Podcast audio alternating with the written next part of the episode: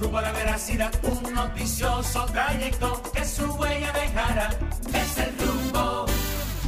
Señores, muy buenos días, buenos días, tengan todos bienvenidos a este rumbo de la mañana en este viernes, viernes 18 de agosto del año 2023 y para nosotros el team de la mañana, como siempre, un placer y un privilegio que ustedes nos acompañen cada día y también un placer y un privilegio pues llevarles las informaciones tanto a nivel nacional como internacional.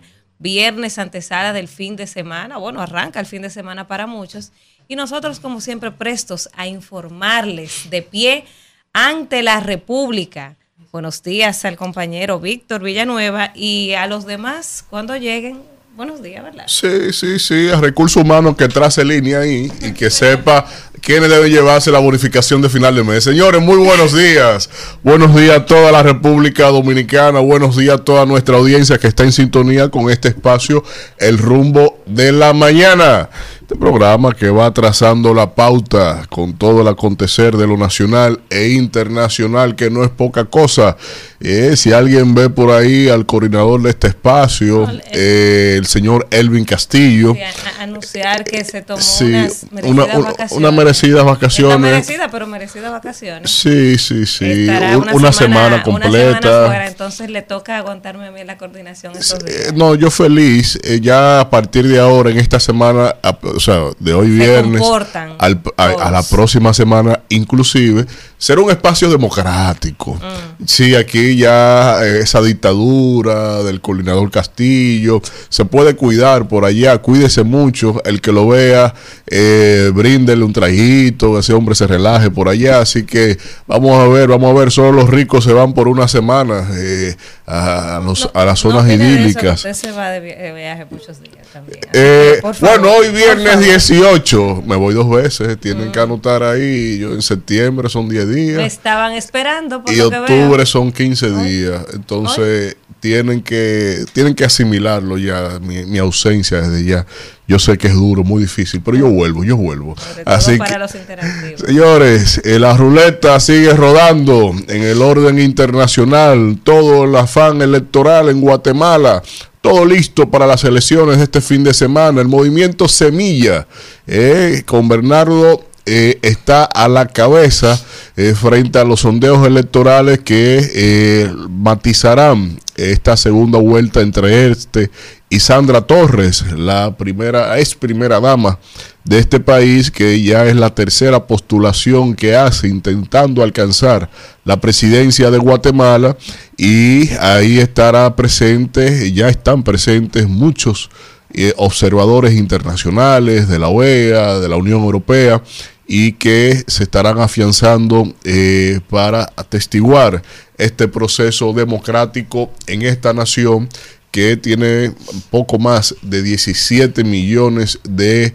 personas como ciudadanos y que es uno de los países más pobres de la región, Guatemala. Más del 60% de su población está por debajo del umbral de la pobreza. Más del 60%. Ya eso es obviamente eh, mucho, mucho. Igual en Ecuador, todos los aprestos, a pesar de las circunstancias eh, del asesinato de este precandidato la semana pasada eh, a la presidencia, Villavicencio, y que ahora el ícono de este proceso electoral está siendo nada más y nada menos que los chalecos antibalas. Y en España, habemos, habemos presidenta de eh, el Congreso de los Diputados y nada más y nada menos eh, el PSOE logró imponer eh, mediante los acuerdos que ha ido arrimando con distintas organizaciones políticas, sobre todo las independentistas de Cataluña. Aquí tenemos ya como presidenta a la diputada Armel Gol, que se impuso, se impuso a las tendencias, a la, a la opción presentada por el Partido Popular y que las cuestiones se le van poniendo agrias a Feijó, al PP y a Vox. Pero bueno, y aquí ya del orden criollo iremos viendo a lo largo de este espacio el rumbo a la mañana. Buenos días, don Alfredo de la Cruz. Buen día. La palabra de Dios. Sí, buen día eh, a todo el mundo. Gracias por el favor de su sintonía. Gracias a Dios por un nuevo día. El que anda con sabios, sabio será. Más el que se junta con necios, será quebrantado. Eso es Proverbio capítulo 13, versículo 20. Ustedes saben que esa palabra de hoy es muy poderosa. Eh, Así mismo es. la palabra de Dios en los proverbios, los proverbios manda alejarse del necio. Y dice que es Claro. una bendición para el hombre. Claro. Es que hay gente que no comprende, que no entiende. Que uno lo quiere mucho y lo adora. Pero lo quiere Pero, lejos. pero hay veces también que esas personas no saben correr contigo. Tú quieres seguir la carrera y, y- y llevarlo a tu lado. Y tú a veces le reflexionas a esa gente y quiere que corra contigo. Pero entonces la gente, no- esa gente no está en la misma disposición No va al ritmo. de tu ritmo, entonces te atrasa. Entonces, lamentablemente a veces tú tienes que dejarlo atrás. No es que uno no lo quiera, ni es que uno se vuelva insensible. Es que hay que forjar hacia adelante. Así es, así es. nada. A veces uno habla porque se lo cuentan o ve las imágenes en la televisión Sí, o escucha los comentarios. Yo estuve ayer en la zona C, sí. en San Cristóbal. Yo llegué hasta allá. Hay que ver eso. Yo le recomiendo a todos los miembros de la prensa que no es que van a ir a ver un monumento, es decir, los que están de este lado de los peajes que no han ido hacia allí. Pero hay que ir allí a ver, e interactuar y conocer qué pasó allí. Ujú. Allí hay un pueblo muy atemorizado que no quiere hablar. Eso es lo que siento. La gente no quiere hablar como que si existieran cosas ocultas. Mm. Eh, el que ve lo que pasó allí sabe muy bien que las cifras de muertos, y no es un asunto de locuración, Mm.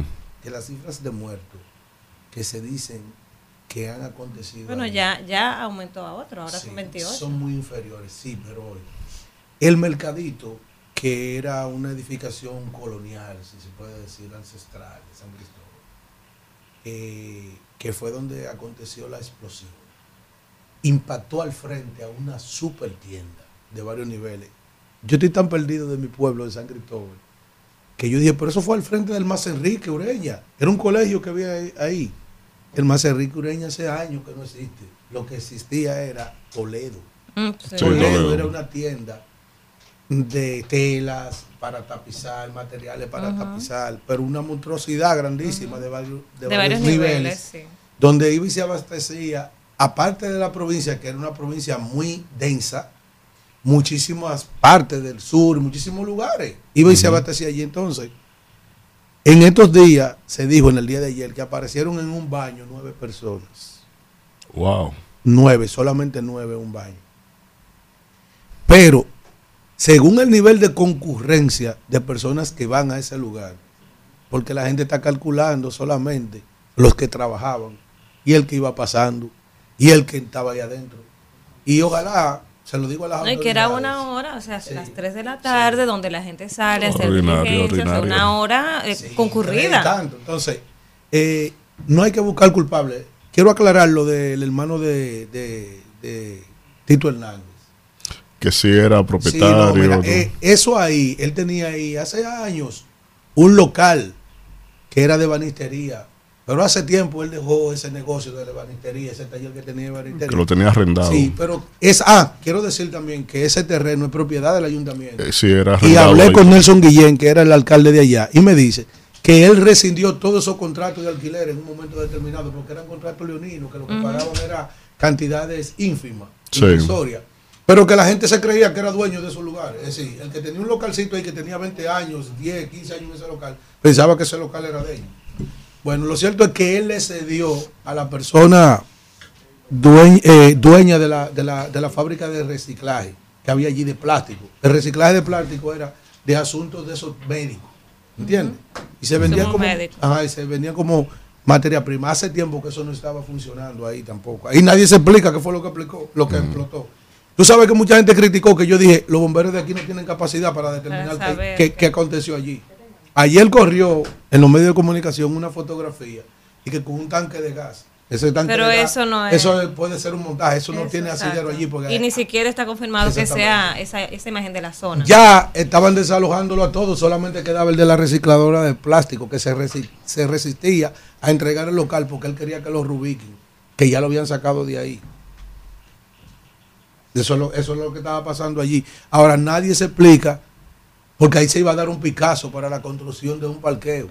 Y el único que se resistía era él. Y es lo que nadie se explica qué aconteció allí. Sí, pero- A la gente habla allí en San Cristóbal hasta que se colocó una dinamita ahí adentro. Sí, eso también Sí. vi ayer. ¿Ustedes están que- oyendo que esa se vaina? veía como que Que, dinamita. que por ahí, porque el, el nivel de explosión, el daño que, ocasionó, que ocasionó, la expansión de La que granada. allí, algo, mira, ahí pasó algo. Porque no es verdad que de la nada. Entonces los bomberos se jaltan de buscar y que están buscando y que no encuentran nada. Que no encuentran nada, pero Que- algo, que- algo que- explotó ahí. que ya lo hubiesen determinado. Sí. El ministro de Industria y Comercio nos dice que ahí no había tanque de gas. Pero algo no explotó. Ningún. Pero algo explotó. Mira, eso. No, hubo mira, una explosión. tú quieres que tú- yo quiero que tú sepas. Por favor, vayan y vean eso. Que eso parece un cuadro de película. De esa película cuando. Una zona de guerra. Una zona de guerra. Zona Por ejemplo, guerra. lo que está pasando en, en Ucrania Sí. con Rusia. Sí, sí, sí. Yo- eso hay que irlo a ver en persona. Entonces, la gente allí, yo la vi que está muy atemorizada, que no quiere hablar. Yo le decía a un amigo, coño, del peaje para acá yo siento que falta información. Es decir, de, de Sí, allá, sí, del sí. peaje, del dos peajes, de la 6 de noviembre, Sí, del sí, 12, sí, sí. falta información. Y yo pienso que hay que auxiliarse, si hay que auxiliarse de una fuerza especial Claro. de otro país que venga a determinar eso, porque eso no se puede quedar así. Es decir, es decir, lo que ocurrió ahí, hay que llegar a las últimas consecuencias para saber qué pasó ahí, porque lo que pasó ahí no, no pasó porque sí. Lo extraño, lo extraño ahí, y cerramos con eso, pero lo extraño es que el gobierno haya determinado utilizar el ejército para la investigación y recolección de pruebas. Eso yo creo que eh, un- da una sensación de seguridad nacional. Oh, pero ven acá, ¿qué Entonces, si, si es así, entonces nos hace falta información. Yo no quiero especular en nada, mucho menos algo que como eso Vamos a darle los buenos días. pero al que sea una información oficial en algún momento de algo, Eso- eso- un boletín, alguien que diga, mira, un informe Ellos sí, pero es que se va a tomar mire, tiempo. ojalá usted pueda ir. ¿Usted vio la imagen? Yo, estaba Yo ahí. vi imágenes, hermana, mire, lo que pasó ahí. no- Pero realmente hay que dar tiempo a las investigaciones. No Sí, claro. No, eso sí, porque, o sea, claro. de hecho, hasta para identificar los cadáveres se va a tomar un tiempo importante. y que no se le miente a este país, si se siguen encontrando, que se digan cuántos son. Ah, sí, porque ahí yo vi en las redes suyas una señora diciendo que el de madrugada hubo un movimiento Un extraño movimiento y que estaban sacando, sí. cuando después que se fue la prensa, estaban sacando como Mm. un movimiento, unos perros, una cosa. Entonces, que se diga lo que es y que al final se diga la cifra que es. Claro. Sí, sí, Porque sí. también, y yo digo una cosa, un muerto no es fácil esconderlo, porque un muerto tiene familia y, y lo Claro. llora y lo procura, ¿verdad? Lo procura. Pero que se diga la cifra que es sin importar qué. Buen día, profesor Cruz. Señores, buenos días para todos ustedes y buenos días al país, buenos días también a todos nuestros amigos, ¿verdad? De la diáspora dominicana y agradecer a Dios que nos permite estar aquí con todos ustedes. Bueno, vamos de inmediato a leer los titulares que tienen los diarios. Que Dios bendiga el trabajo, el esfuerzo de unos hombres que ya están cansados, que se les notan en los, ojos, Ay, tienen sí. los brazos cansados. Y quiero decirle que ahora que falta trabajo ahí. Claro. Sí, sí. Ahora que falta Ellos empezaron trabajo. a remover los Hermana, escombros. ahora que falta trabajo, eso hay que empezar a demoler. esos Sí, sí, asuntos, demoler. Un edificio grandísimo, unas edificaciones. Y eso está allí lleno de escombros. Todavía ya estaban sacando un grupo de vehículos. Eso parece Sí, como sí, que fue una guerra, un grupo de vehículos que explotaron, que Sí, están sí, sí. secos, eh, eh, quemados. por Sí, sí, sí. Vamos. con los titulares. Dice aquí, los diputados aprueban en segunda lectura el presupuesto complementario de este año 2023. El COE eleva a 11 las provincias en alerta verde por incidencia de una vaguada. Ayer en la tarde tuvimos lluvias Sí. en, en el país. Como Aquí decía anteriormente, se eleva a 28 la cifra de los fallecidos por la explosión en San Cristóbal y yo me imagino que con el pasar de los días se irá pues aumentando cuando Sí, estén removiendo los escombros, todo eso. seguirá aumentando. Esta no es la cifra definitiva. Los comedores económicos anuncian la distribución de 10.000 raciones crudas a afectados por explosión. Tú sabes que yo había como que notado y criticado que no veía los comedores económicos. Tengo que decirle que por testimonio de los mismos guardias, bueno, usted vio que la señora lo dijo en el testimonio que lo que se han ido Ajá, comida. Ah, Sí, sí, eh, pero yo no, comida- no lo sentía. comida desde, no ha día faltado. uno. No, comida no ha Comida faltado. no ha faltado. No, no. Oiga, esos guardias están cebados. Yo- Y el plan social también está Sí, allá. sí, y eh, yo no sé si el plan- yo no puedo decir eso porque yo a la hora que llegué ya después de las 5 de la tarde, pero realmente comida no ha faltado. Y acuérdense que ahí hay una mancuerna entre el ¿Y usted vio los hospitales, las carpas que pusieron? No llegué a ir al hospital. No llegué a ir al hospital realmente, porque ya señores recuerden que ya los, los eh, la gente que está afectada en el hospital No. está en zonas restringidas. Sí, Sí, pero sí, no, sí, pero sí. se anunció Yo no que iban a poner como unos hospitales móviles Ah. para dar asistencia a los que no. estén trabajando. lo- bueno, o sea, todo hay, el que hay una ahí. carpa puesta, ahí está. Luis José Germán del COE, permanentemente atendiendo a la prensa, socorriendo lo que uno necesita. Es un gran trabajo que se está haciendo allí, realmente. Comida no ha faltado. Vamos. Bueno, seguimos. El PLD entrega a la Junta Central Electoral el padrón con 2.177.000 militantes, 52.82% mujeres y 47.18% hombres.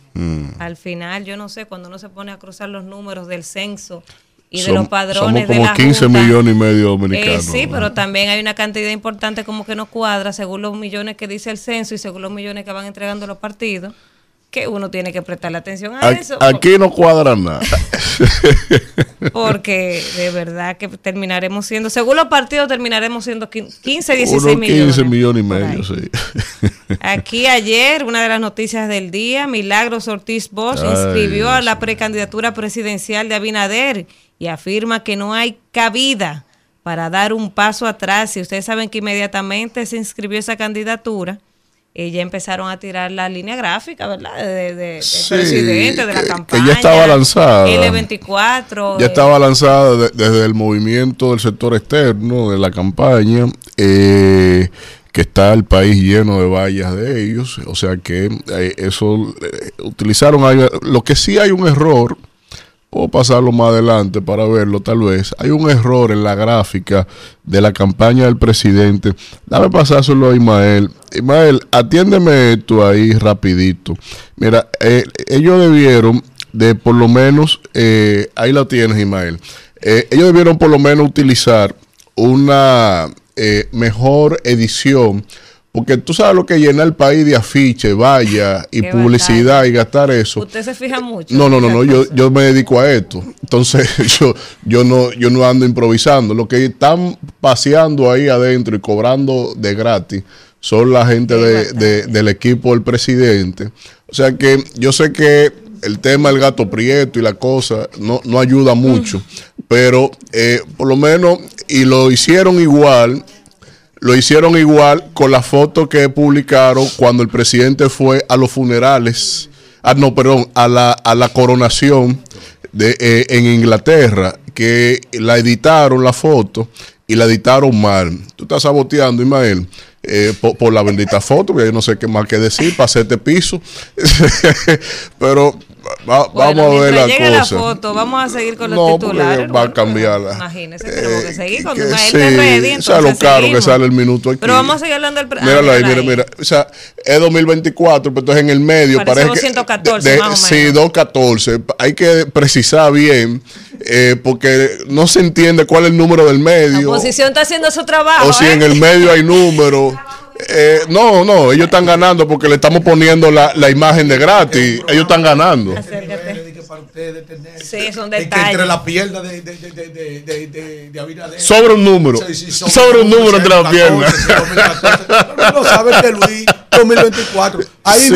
imagen que si tenía la mano cerrada, que si la tenía abierta. Señores, Eso no son nimiedades. Hay que concentrarse, atienden para adelante. Esa gente tiene más de un billón cuatrocientos setenta y nueve mil En la millones de pesos en, en un presupuesto. Concéntrense en lo, lo que. Abinader declara de alta prioridad No. la reforma y modernización de la educación preuniversitaria. Crea pa'lante. comisión para dicho proceso. Pero yo creo que aquí lo que tenemos que enfocarnos. No, para lo que ha sido la educación en su gobierno, yo creo que es una gran mala noticia. O sea, todo lo que le, le meta mano a lo que es educación es, es Bueno, pero terrible. algo hay que hacer con ese presupuesto. Sí, que no han hecho sí es terrible. años. Pero, pero de la inscripción del presidente como candidato, no quiero dejar Ah, pasar el bueno, dato. pero. ¿Qué, qué hacía Paliza ahí? Yo sé que él va como coordinador general de la campaña, pero yo quisiera hacerle una sugerencia, ¿no? Qué mal que Es que Kimberly no está aquí. no a es que su sugerencia, su sugerencia no va a caer bien. Porque usted no quiere que yo gane, usted quiere que yo se jodan. No, no, no, ¿Qué no. es lo que usted va a sugerir? No. Esa gente que haga No, su por trabajo y ejemplo, su no, usted, usted va a estar de acuerdo Vamos conmigo. vamos a ver. Él es el presidente del PRM, ¿verdad? Sí. ¿Qué es lo que está inscribiendo Luis Abinader? Precandidatura. Hay otros precandidatos. Porque ellos son de él. No, no le se- importa eso. Se sabe, pero disimúlelo, porque No, Luis no, no, no, que aquí necesita no se va a disimular Aquí nada. no se va a Luis- disimular aquí no se va a nada. disimular. Luis no nada. necesita eso, o sea, ¿y, y qué le dice a los demás compañeros que se inscribieron? Que Oiga, gastaron no hay- un millón oiga, de pesos ahí. Hay una expresión que yo Sí. uso mucho en las redes sociales. Ajá. No hay piedad. Alfredo, No va a haber piedad. co- Vamos, co- vamos. contéstame algo ya para hacer- Sí. La señora que se inscribió, que, que, Ah, que, que es de obra pública, ¿qué, qué, qué, se- qué busca esa señora? oh, eso es. Eso Validar es, la ¿de dónde candidatura. salió? ¿Quién es Validar la candidatura de Abinader. Eso es lo Para único hacerle que un busca. apoyo un momento dado. No, no, no. Es que mientras más en el candidatos camino. hayan. No, no, no. Es que en el camino pueden acontecer cosas. Y por ejemplo, el Ramón Alburquerque Sí. o Guido pueden alegar eh, algún algunas, Pero Ramón no se algunas todavía. ciertas diferencias. Ven ya, acá, ya- ven. ah, Ramón se inscribió ayer. ¿Se inscribió Pagó el millón. Pagó el millón, Ramón Alburquerque. con dolor lo pagó. Lo- con dolor. Hizo con- bendita. con- Coño, hermana, un millón, hermano, viejo. Un millón. Y acuérdense que Ramón tiene tres años en oposición. Pero afuera. está cobrando su Bueno, lo cierto es que eso, eso Sí. siempre, eso, Ven eso acá, pasó, y lo dije en el comentario, con el médico de Santiago, Frank Joseph. Que fue la persona que inscribieron para la candidatura con Hipólito para legitimar eso, Eso por si acaso se retiraba. Para legitimar la, la- eso, eso es para. Ese, ese Ah, mire, ¿usted sabe quién puede dar esa Sí, información la, la- clara? la- la candidata que apareció, porque yo La- creo que usted, tiene mejor para perfil para eso que ya, la que eso. apareció ahí como no sé quién es. Buen día. Buen una, día. una señora. Buenos se días, welcome aboard. Buenos días chicos, ¿cómo están todos? Eh, aquí. El, el país eh, que nos escucha en este viernes, esta semana ha durado, caramba. Déjame yo buscar mi durado, pero tuvimos poema. un día por el medio, compañera. Sí, sí, Y, pero... y ahora es que usted va a buscar el poema. du- no, lo tengo aquí. Espérate, abrí el celular ahora. Ustedes no me han dejado ni pensar. que tuvo una noche, una noche eh, muy interesante porque cumplía años la doña. Eh, Mi, mamá, no, pero mi mamá Eh, es sobreviviente de un que- ACV, uno se acuesta que temprano. yo vi la foto y me costó saber cuál era la hija. Ah, es verdad. Soltera. Ha sido- ha si- ¿Cómo ¿Qué pasa? Viuda. Que está soltera. Viuda. Bueno, Eh, usted yo no le voy a permitir que vaya a donde- a me saludar a mi madre. No, pero yo no ando como burro por cácara, no, yo tengo mi esposa. Adelante, Kimberly. Ah, bueno, mire, la señora esposa de este señor que venga Ella cree que yo a ponerle bueno. régimen.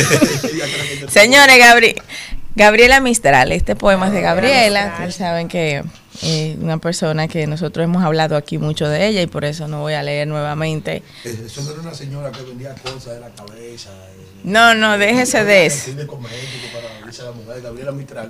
Belloncito de mi vida, que en mis brazos duerme, belloncito friolento, duérmete apegada a mí. La perdiz duerme en el trébol escuchándole latir. No te turbes mis alientos, duérmete apegada a mí. Hierbecita temblorosa, asombrada de vivir, no te sueltes de mi pecho, duérmete apegada a mí. Yo que todo lo he perdido, ahora tiemblo hasta el dormir. No resbales de mi brazo, duérmete apegada a mí. Mi esposo Jason me mandó ese poema. Ah, Me tú está ves. escuchando Tu hombre ahora. fino.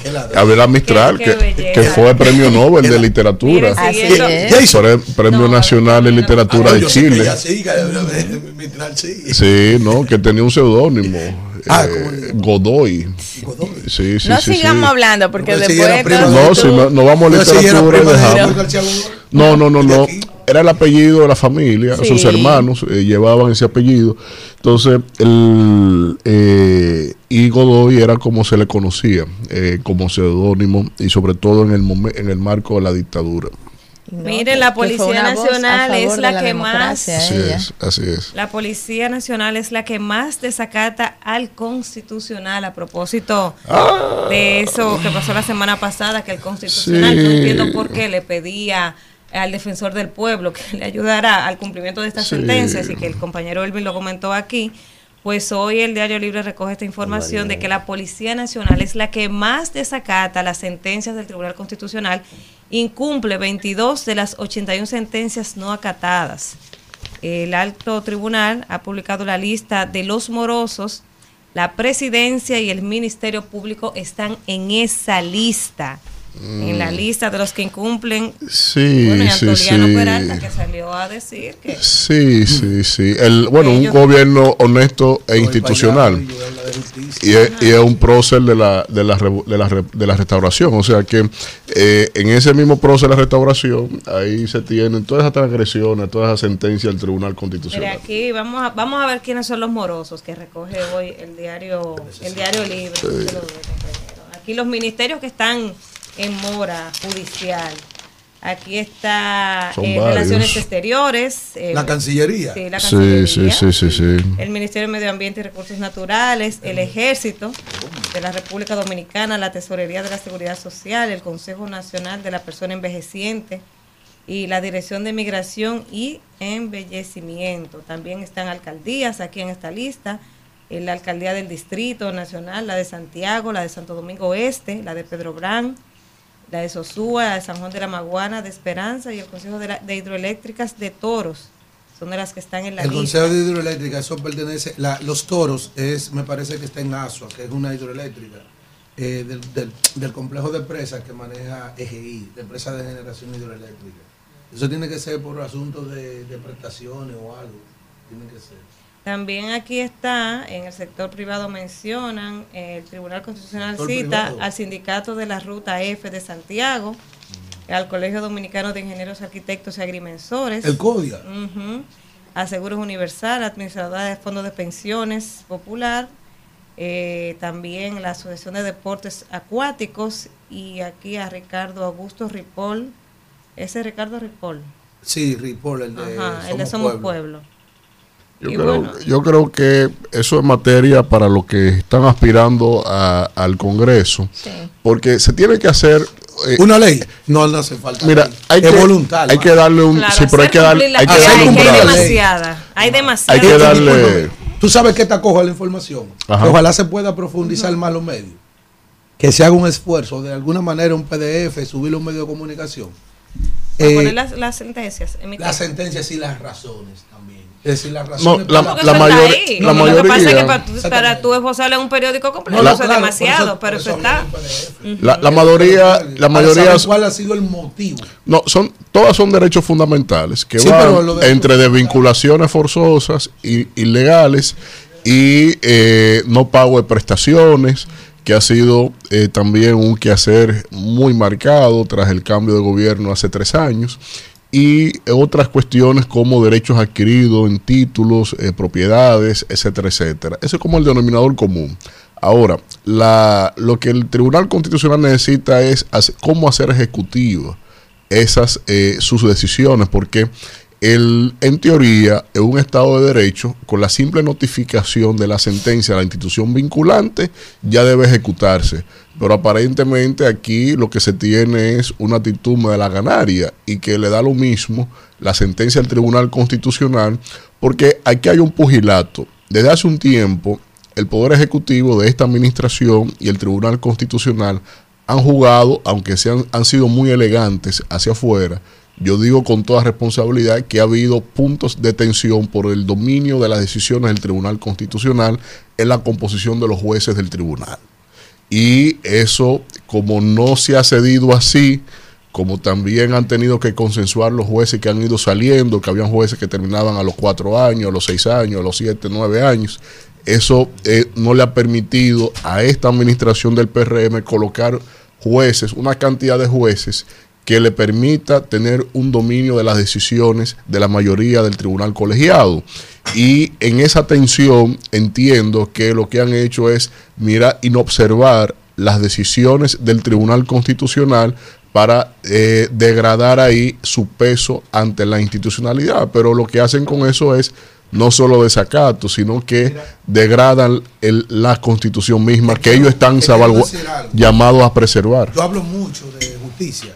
Ese es un tema que a mí me apasiona mucho. Yo no sé por qué yo no estudié Derecho, a pesar de que en mi familia casi... No, y tu padre fue juez. Y fue juez, y tengo una hermana que es también abogada y eso. Sí. Tú sabes que yo le estoy haciendo un llamado a la sociedad dominicana hace mucho, que no es un ánimo político, el respeto a los derechos constitucionales y democráticos establecidos en la Constitución y la ley. ¿Y yo por qué? Eso que está mal pasando, cada persona que tiene una sentencia de esa que están de- desacatada, le puede pasar a este que yo tengo a la izquierda, Manuel, A cualquiera. a mi hermana Kimberly que tengo allá de frente, Sí. a Víctor que está aquí, a Daniela que está a mi lado, a la gente que está aquí en, en- en- en- en- acompañándome en lo técnico y a todo el que me está escuchando. Es decir, una de las cosas más terribles que a ti te nieguen derecho. El derecho, es decir, Claro. Oh. tú sabes lo que tú Claro, enfrentarte en justicia Sí. por algo, por algo que tú has luchado. ¿Eh? Sí. Que no es fácil. Los Sí. procesos judiciales no son fáciles, No, no. son tediosos. Tú tienes una parte que te está incidentando. Hay gente que tú tienes, eh, eh, tú tienes una litis con ella y solamente vive para incidentarte el proceso, Así para que el es. proceso dure años, a ver si tú tiras la toalla. Pero Entonces después lo que tú hacen, logras Pero eso lo hacen a todos los niveles. a todos los niveles. Los empresarios, Sí. porque aquí mencionan mucho, resaltan mucho Sí. al sector público, ministerios y demás, pero eso lo hacen empresarios con, con eh, pobres trabajadores que están peleando eh, eh, una tú laboral años, y duran años en un cinco o tribunal. seis años en un tribunal dando vueltas. agotador, Mira, gastando para dinero. Que el pobre, para que ese pobre infeliz te, se- te arrepienta. Así mismo, y deje ahí lo que poco que tiene. Claro. Y entonces al final pasan 6, 7 años a ver si la persona desiste. Eso pasa a todos Y después para allá, cuando que adquiere la calidad de lo irrevocablemente No juzgado, no que quiere. es el, el fundamento de eso, entonces ahora también el Estado de Derecho en el que tú crees que vive, no te garantiza tampoco que te ejecuten una sentencia. ¿Qué te parece? No, no, entonces eso, es mi llamado es para toda la sociedad que Claro. sepa que tiene que hacer conciencia, porque aquí cualquiera puede ser víctima de un desacato. Así es. Isidro, vamos al contacto para volver ya con los titulares de este viernes. Rumbo de la mañana. Bien, 7:32 minutos. Vamos a iniciar al momento de los comentarios, iniciando por, ah, como dije temprano, ahora sí hay democracia en esta cabina. Saluden al coordinador Elvin Castillo ven por donde quiera playa. que esté. Yo no dije, yo no dije playa. Qué bien. yo no- El viernes que viene de tres días, creo. Eh, eh, eh, Ah, pero ustedes me estaban esperando todo por segundo. ¿Y qué Va- era? vamos a iniciar con los comentarios con nuestra compañera Danira Caminero. Gracias, Víctor, y gracias a toda la gente que está en sintonía cuando son las 7:32 minutos de la mañana. Y hoy, este viernes, yo voy a hablar un tema que ayer fue tendencia en las redes, que se hizo, vamos a decir que viral. Vamos a poner el video, por favor, ahí, Ismael, de ese, ese videíto que ayer fue el tema de la tarde, de lo que ac- aconteció en el Senado. ¿No está listo? Bueno, de lo que aconteció en el Senado el pasado miércoles, luego de que eh, pues se asumiera Faride eh, como vice eh, del Senado y el señor de los Santos como presidente del Senado. Miren ahí. Este video que salió a, luz- a- a relucir a las redes, miren ahí a Faride entregada cantando canciones de Pavel Núñez, le ha dado, o sea, a la gente le ha dado como rabia y pique. O sea, es normal, es normal. Yo trabajé un tiempo en el Congreso, en el Senado específicamente, y se estila que para esta fecha, cuando hay cambio de bufete directivo y demás, se haga un almuerzo, un compartir. Eso es normal, eso no pasa nada, eso no tiene nada de malo. Ahora, ¿qué es lo que pasa? Lo que pasa es que este es un pueblo que está llorando muertos, que está contando muertos, que está buscando muertos porque todavía no se ha terminado de buscar, todavía no se ha terminado de contar. Este es un pueblo que está llorando, San Cristóbal está dolido, el país entero está dolido. Que el presidente, ese decreto donde, donde eh, se, declaraba día de duelo nacional, ayer 17, se firmó el 15, o sea que era de conocimiento de todos. El presidente emite un decreto donde se decía que ayer era día de duelo nacional, eso fue el 16, pero el dolor está, porque el hecho fue el 14, el, pa- el pasado lunes 14. Entonces hay que ser prudentes. El presidente tenía un discurso en Cabo Rojo y lo canceló, canceló todo. Hizo una misa, muchos dicen que fue extemporánea, bueno, pero hizo una misa y se, se solidarizó con las víctimas y fue a la zona de desastre. Ayer fue una comisión bicameral a la zona de desastre, pero eso fue después de esto. Y a la gente le ha dado tanto pique, porque eh, la gente lo que piensa es, bueno, pero ellos acaban de asumir y para eso era que estaban goloseando esa, esa presidencia esa vicepresidencia del Senado. Para eso era que querían asumir ahí.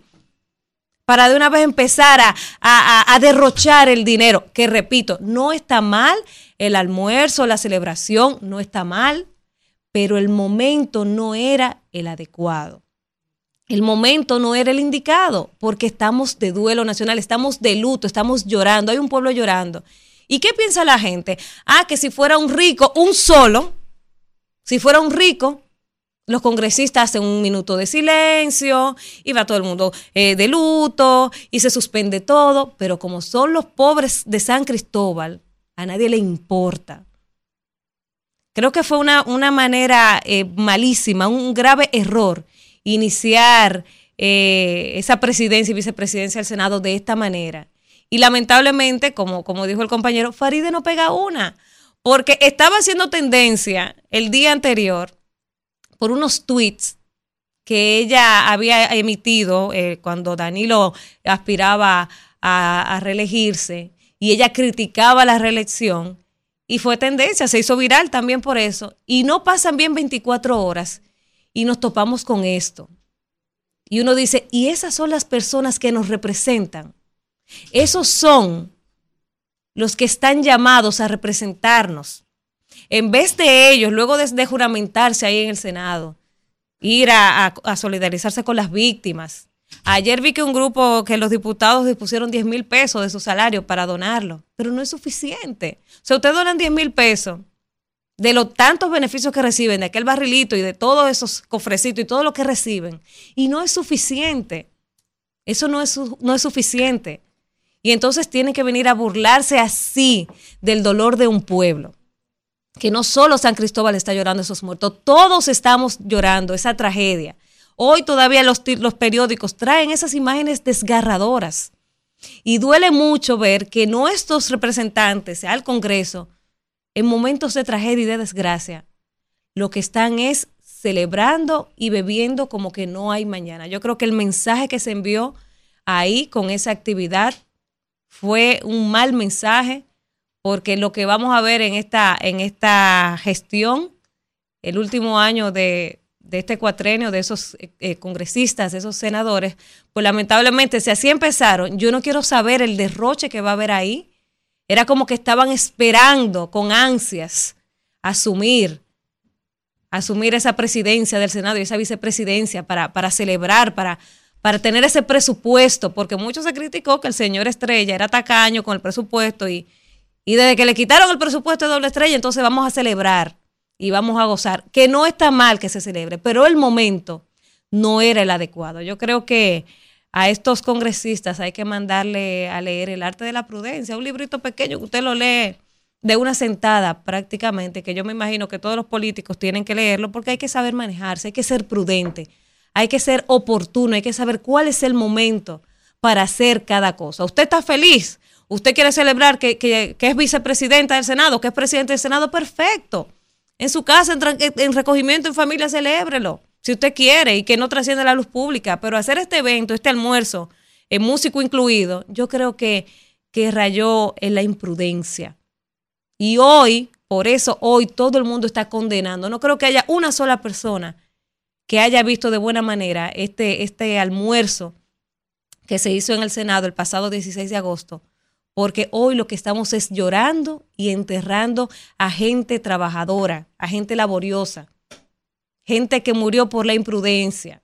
Lo que ellos debieron hacer ese día, luego de, salir de la juramentación, es decir, nos vamos a recoger, vamos a visitar eh, a los afectados en San Cristóbal, vamos a ayudar a atender esa mano amiga, como lo ha hecho muchísima gente, tanto del sector público como del sector privado, que se han apersonado ahí. Ayer sí, lo dije, fue el presidente del Senado, fue, y fue con una comisión también de, de diputados, pero luego de celebrar y beber, y como dije, si hubiese sido un rico, un popi de esos, de, su grupo, de su clase, estoy segura que en medio del acto, en el Congreso, ahí, en el Senado, hacen hasta un minuto de silencio. Pero como fueron los pobres infelices de San Cristóbal, esos muertos no le duelen a nadie y quedó demostrado. Qué pena, qué pena que nuestros políticos hayan perdido como el sentido de la prudencia, de, del recogimiento, de saber cuándo sí y cuándo no. Y como este es el último año, entonces hagámonos, hagámosle fiesta que nada nos cuesta. Isidro. Rumbo de la mañana. Bueno, vamos a hablar con la gente cuando son las 7:41 minutos de la mañana. Es el tiempo de la gente. Buen día, ¿quién nos habla y desde dónde? Buenos días. Bendiciones, Danira. No había podido hablar contigo después que regresaste. Es Luis Manuel de Sanford. Hey, Hola, Luis Luis Manuel, Manuel. un abrazo. Un abrazo a ti y a tu niña. Gracias. Eh, excelente tu comentario. Dos cosas. Primero, sobre el Senado. Eso le da la razón al presidente de querer mantener a Eduardo Estrella ahí. Manuel dijo que iba a estar vigilante del nuevo presidente del Senado. Todos los partidos, todos los senadores de todos los partidos no querían a Eduardo Estrella y la razón era porque él no delipendiaba el presupuesto del Senado. Toditos quieren su grasa de todos los partidos. En el primer día de cambio ya tienen el primer escándalo. El primer día de cambio. Segundo, una nota jocosa. Sí. Eh, el PLD, algunos dirigentes dijeron que lo de Abel fue una estrategia para que hablaran de él.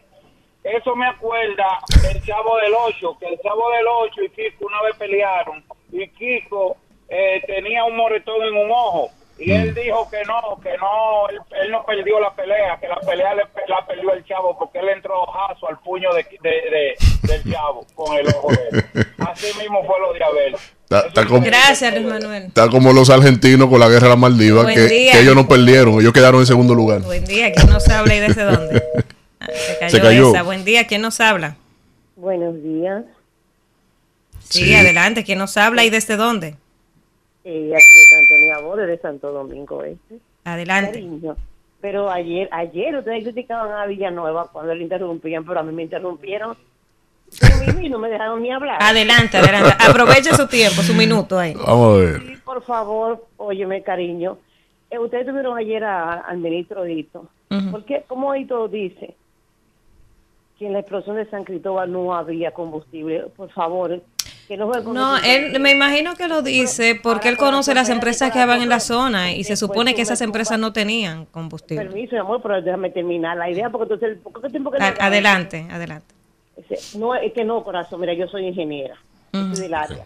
No hay forma que ese cráter que se hizo ahí, esas explosiones repetitivas, no hubiera combustible.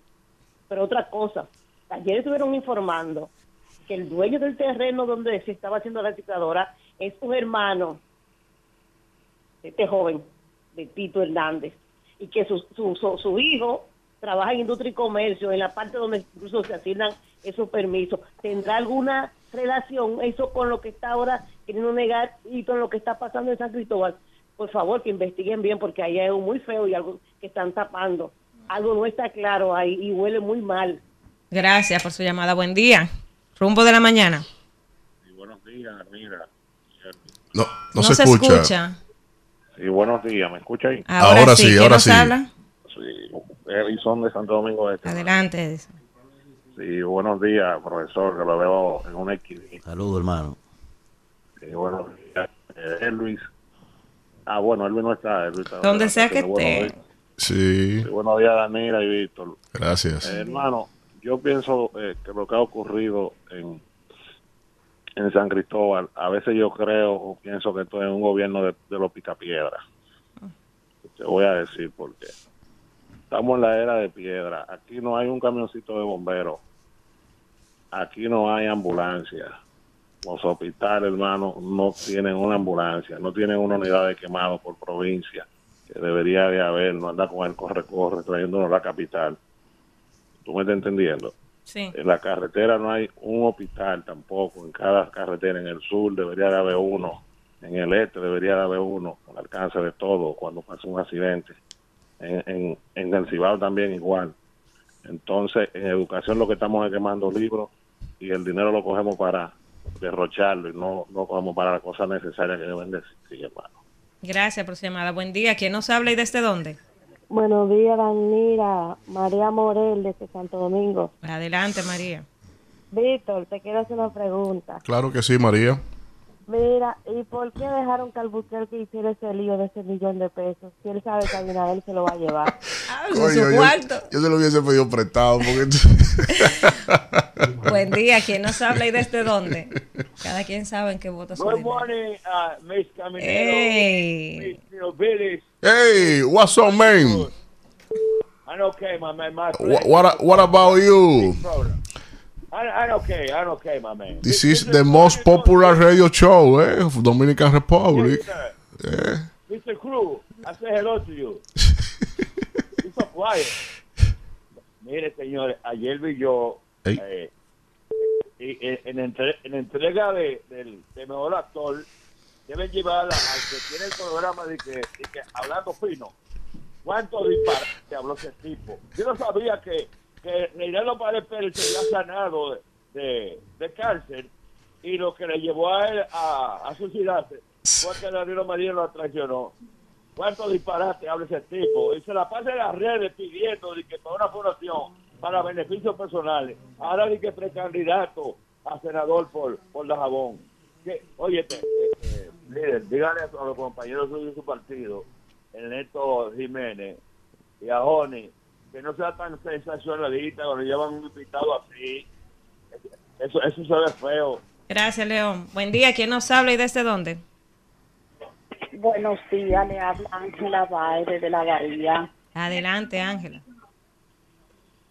Es- está destacado que el presidente sí hizo muchas cosas buenas.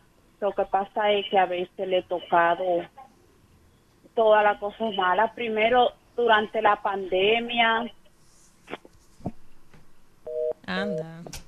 Se le fue la botella. Buen día. ¿Quién nos habla y desde días, dónde? Rumba, le habla Antonia desde Los Alcarrizos. Adelante, Antonia. Nosotros las personas debemos de dejar de estar buscando culpables por lo que pasó en San Cristóbal. Yo sé que el presidente va a asignar la persona correspondiente para investigar si hubo gas o no hubo, porque él no debe una explicación al pueblo y el pueblo se lo vamos a exigir y dejar de estar buscando culpables. Gracias. Buen día. ¿Quién nos habla y desde dónde? Buenos días, Dani Dubejero, Alcarrizo. Sí, adelante, Dani. Fíjate, eh, tengo que decir que un sobrino mío me estuvo hablando y vio los videos. Y él dice que si aquí no hay especialista para ese tema, él dice que hay personas allá afuera que sí bregan con ese tema y que el presidente puede solicitar eh, esos técnicos, esos profesionales de esta área. Porque él dice que ahí no hubo gas ni hubo nada. Simplemente con lo que se ha estado comentando de allá afuera, es que algo de bomba pusieron en, en ese entorno. Por- Sí. eh, tengo que decir que aquí, aparte de que recuerden que yo llamo siempre por algún problema de aquí de Carrizo, de donde se explotó aquella vez la tubería, más adelante otra tubería explotó y ya ustedes saben, eso es agua y agua y agua. A ver si Manuel, un, un muchacho ahí, nos ayuda ahí con la gente de Pellito para ver si viene por aquí de nuevo y ver si puede ayudar en cuanto a eso. ¿En qué zona es eso? ¿En qué Los zona? Alcarrizos. ¿En los Alcarrizos qué altura? bro? El carrizo enorme. Eh, los rieles. En los rieles. Sí, sí, donde se, recuérdate que yo llamé varias veces a, a- a un problema también de eso, que nos taparon el hoyo, la casa y esa cosa. Ok, ok. Buen día. ¿Quién nos habla y desde dónde? Hey, Danira, tanto gusto, hija mía, de nuevo en casa. Gracias. Adelante, promotor. Adelante, Promotor. Adelante. Mi hijo Manuel, ¿cómo está usted? Todo bien, Me maestro. ¿qué? esperando buenas noticias, mi rey. Todo bien, no se preocupe, que eso está en camino. Ok, no me, no me, no me cierren, fíjese. El señor presidente habló de que una honestidad. Y es honesto tener dinero en paraíso fiscal. Usted no cree en su país. Es honesto usted hacer una, una pantomima de que es una misa de los fallecidos, con respecto a los fallecidos y a la familia de los fallecidos allá en, en San Cristóbal. Dice que a usted le duele. Entonces, ¿por qué si usted le duele y usted es presidente de nosotros, usted no amonesta a esa gente de el Senado que hicieron fiesta con los cuartos de uno? Hay una musiquita que la cantan cada cuatro años. ¿Usted sabe cuál es? ¿Cuál? Es para afuera que van. Buen día. ¿Quién nos habla y desde dónde? ¿Te gustó ahí, Víctor? ¿verdad? Se van. Buen día. Miren, en estos montes como Pimentel nunca se veía el tema este de que cuando pasamos cuando pasaba un incidente la ambulancia llegara a tiempo, pero gracias a las calles que hizo aquí obra pública eh, la ambulancia y cuando uno tiene un problema puede salir rápido de Pimentel a construir. Darle la gracia al presidente por esa parte. Gracias. Buen día. ¿Quién nos habla y desde dónde? desde Plymouth, New York, una pregunta.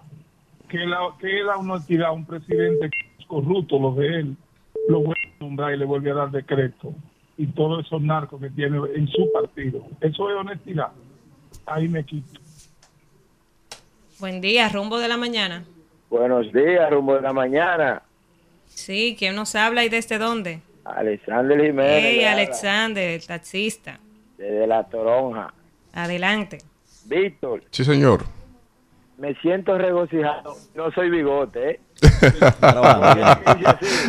Adelante, Alexander. Pensando yo, trabajando, ustedes oyeron. Si Leonel Fernández transformó el país con un presupuesto mucho menor que, que está ahora, ¿verdad? ¿Qué no haría Leonel Fernández con mil, mi- un millón de millones? Mira, esto, el, en un año, este gobierno maneja más que cinco años el gobierno de Leonel. Tú sabes lo que es. Cinco años. Y, y hizo 20 veces más. Entonces le digo yo al pueblo que no se esperen, que aguanten, que falta poco, vuelve a tener. Buen día, ¿quién nos habla y desde dónde? Buenos días, le habla Diana desde Santo Domingo. Adelante, Adelante, Diana. Diana. Eso, eso es como la mujer que apareció cantando ahí en el video que ustedes presentaron.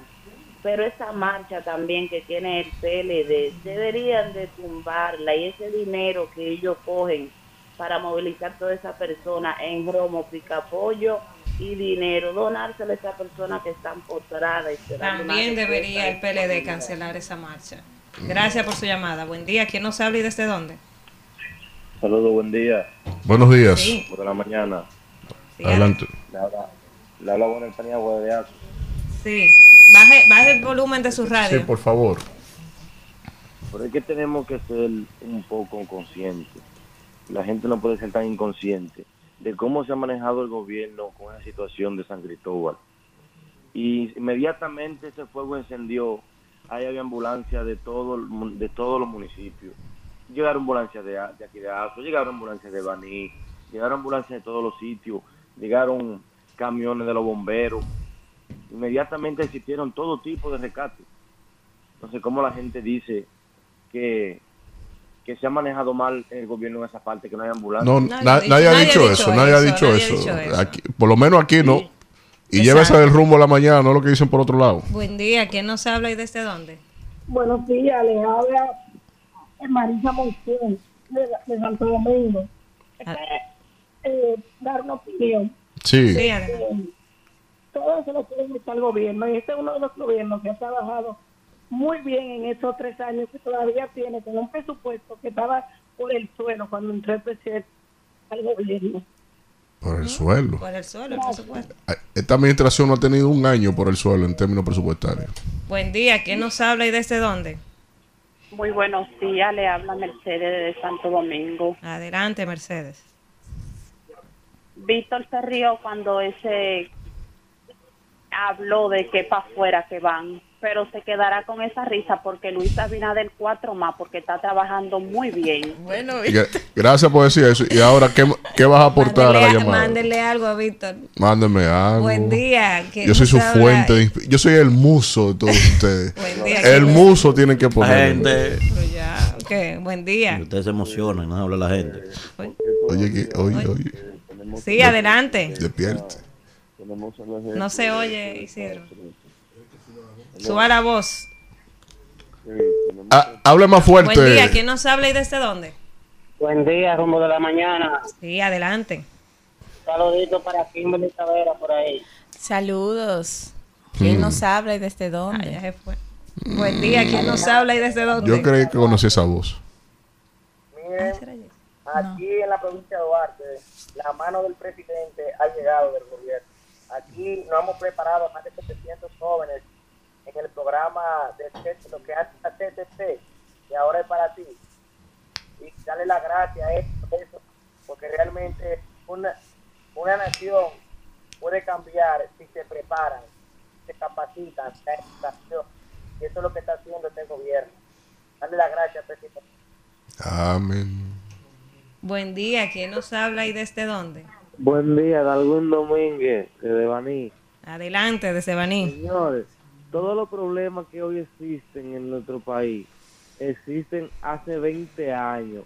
ya no somos indios, se están resolviendo. Luis sigue cuatro más. Gracias por su llamada. Buen día. ¿Quién nos habla y desde dónde? Wilker, desde el del Hotel Carrizo. Sí, adelante.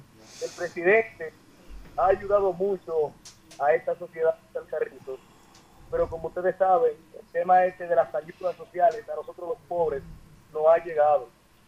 Que siga así, porque no es hablando que, que se consiguen cuatro años más o se hace un buen gobierno, como Luis Abinader, que con actuaciones, con todos los defectos que ha tenido el gobierno estos últimos años, y como quiera así ha echado este gobierno adelante.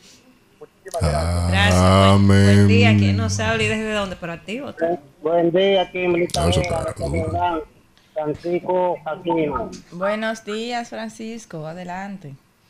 Es para decirte que no tienes intimidad de Víctor y Alfredo. Ah, Pero usted no ha visto a esa mujer. Es- esa no se deja intimidar por nadie. Kimberly, guapa. Intimidad To- estamos todo nosotros lo aquí. contrario. Es para decirle con el caso de San Cristóbal, Kimberly, que es un caso muy, en verdad ha sido un caso muy dolido. Muy lamentable.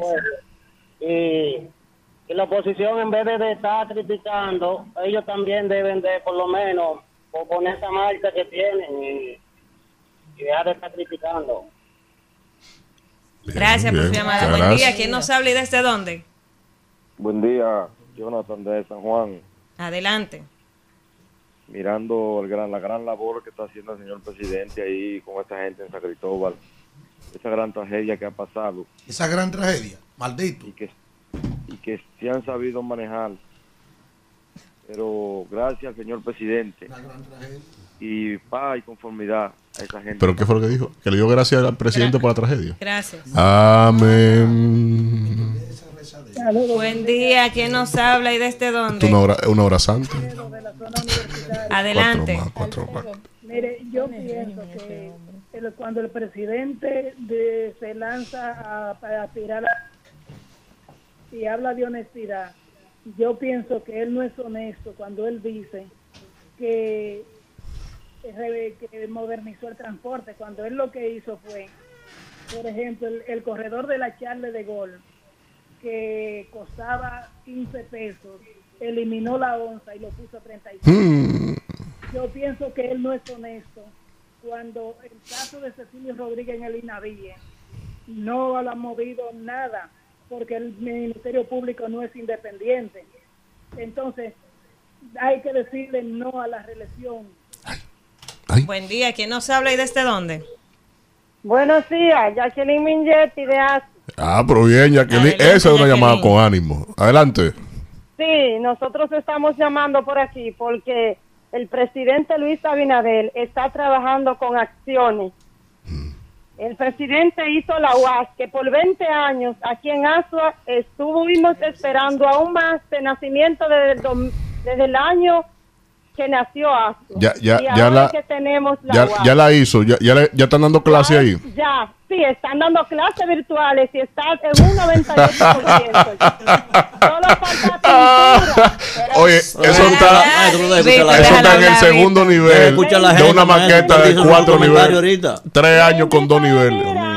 Le invito a venir a ASA para que la vea. con No, pero le estoy diciendo porque yo tengo fotos y videos de la UAS de Asua. Buen día. ¿Quién nos habla y desde dónde? Amén. Aló. Buen día. Aló. Rumbo de la mañana. Ay, colgó. Aló. Buen día. Rumbo de la mañana. Buenos días, Janet- buenos días, caminero. ¿Cómo se siente? Bien. ¿Quién nos habla y desde dónde? Ay, Wilson, ay, gracias a Dios, como Hey. Wilson. Adelante. Gracias. Mira, una cosa, la carretera de Samaná, señor, ¿usted ha visto por ahí lo deteriorado que está esa carretera? Gobierno la cogió, eh, ya, mira, eso, los paseos están vueltos hoyos. Eh, en, en cuanto a los letreros de este de Jacín de Santiago, yo estaba en Santiago y conté 70, ya aquí a Santiago. Aló. Sí, es que no se entendía bien. se que los paseos de la autopista de Samaná están No, deteriorado. Yo estaba ya visto esta semana. Ah, mira, deteriorado. deteriorados. Y la autopista Duarte, autopista Duarte, yo conté, eh, eso es un atraco, la autopista Duarte, eso no sirve. Yo conté 70 letreras de ola de este, de este analfabeto de, No. de- de- NASA. no, no, así no. Pero Gracias, yo, Wilson. yo he dicho que eso ni autopista ni Duarte Buen merece día. le ¿Quién ponga nos su habla nombre. y desde dónde? Rosa de la Cuava de Pedro Brán. Adelante, Rosa. Adelante. Aquí en la Cuava de Pedro Brán estamos muy contentos con la gestión del presidente Luis Abinabel y nuestro síndico de la Cuava, Carlos Julio Montaño. Con la próxima diputada de esa zona ahí. Mm. Gracias. la sí. última, buen día. único que sé ¿Quién nos habla y desde dónde? José López, desde aquí de los Alcarritos. Adelante, Osiris. Mire, aquí los choferes estamos muy contentos con la obra del presidente Luis Abinader. Ahora del 9 a los Alcarritos cobramos lo mismo que cobrábamos desde el café. Gracias al médico, que al principio lo veíamos un poquito raro, estaban quitando el negocio, pero ya no, ya ahora entendemos la gran obra que hizo y lo que nos beneficia a nosotros los choferes, como también a los municipios de los Alcarrizos. Muchas gracias. Gracias. Vamos a saludar, vamos a saludar.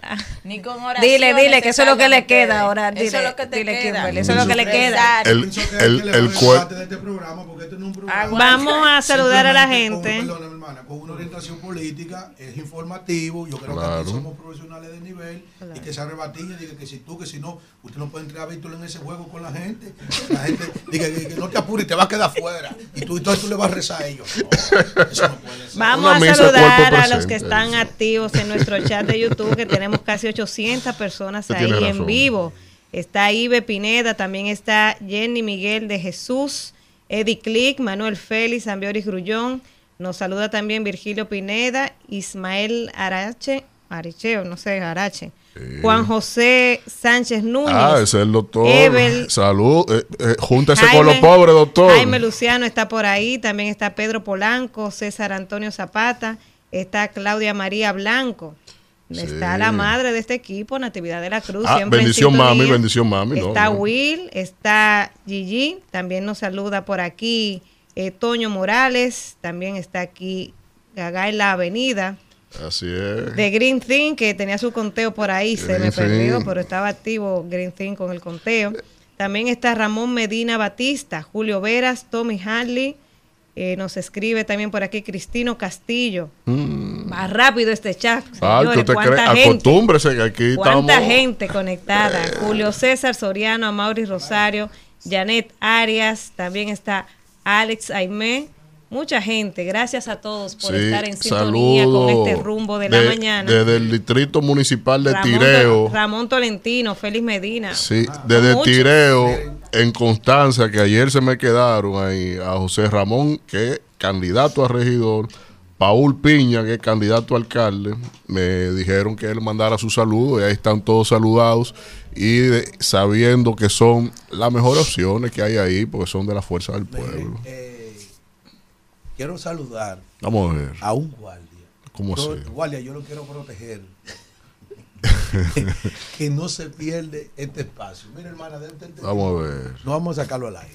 Eh, ¿El que Ese guardia. Compitiendo, Estaba en la- compitiendo en buena mosura con Alfredo ahí. Eh, mira. Yo, yo, ve- yo veo dos guardias. En la zona cero. Mire- mire En cuánto la- porte. En la zona cero. Miren, ustedes no se imaginan, por eso yo le pido a ustedes que cada día se preocupen por elevar el debate de este espacio, que tiene una alta competición en la audiencia de este país. Sí. Ayer me daban unos datos a mí de rating. Sí, sí. Estamos, estamos Aquí, en el top entonces, 5.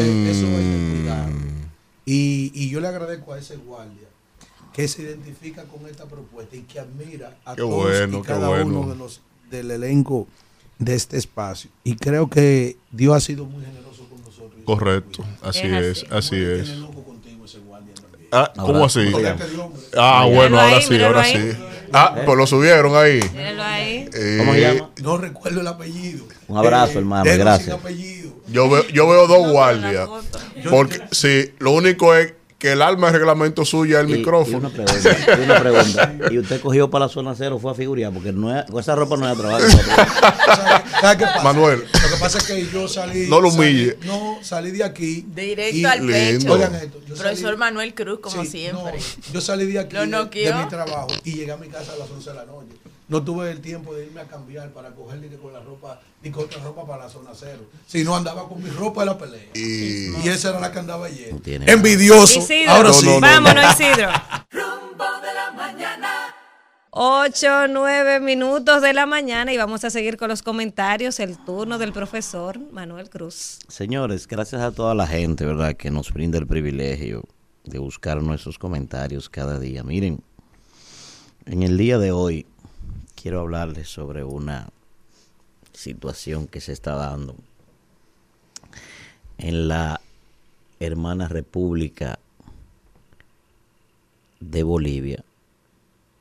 Y para eso quiero hacer una retrospectiva, ¿verdad? Histórica inclusive, que pienso que es propia del ser humano. Parece ser que está probado que parte de la naturaleza humana tiene dos ingredientes que son indisolubles al mismo ser humano. Hablo de que una de ellas es que el poder lo pone loco, loco de remate, de amarrar. Y la otra variable parece ser que conjuntamente con el poder, pues no es que nace, no, es que se exterioriza la ingratitud en el ser humano. Y eso a veces inclusive se da en las dos direcciones. Y voy a explicar por qué. Por ejemplo, usted se va a las Sagradas Escrituras y usted va a ver allí que Caín, ¿verdad? Y Abel, pues significaron el primer contratiempo de la historia, ¿verdad? De, por lo menos la historia moderna que uno conoce. Por, pudiera decirse que está por envidia esto, luchando por lo mismo, vamos a decir, por la gracia de Dios. Más adelante, otro caso emblemático fue el caso de los famosos gemelos, Rómulo y Remo. Fundaron junto el imperio, ¿verdad? El 21 de abril del año 753 a.C. fundaron a Roma y después entonces Rómulo mató a Remo para quedarse con Roma. Pero usted analiza todo eso en la historia de la humanidad y va a encontrar 800 casos de la misma naturaleza.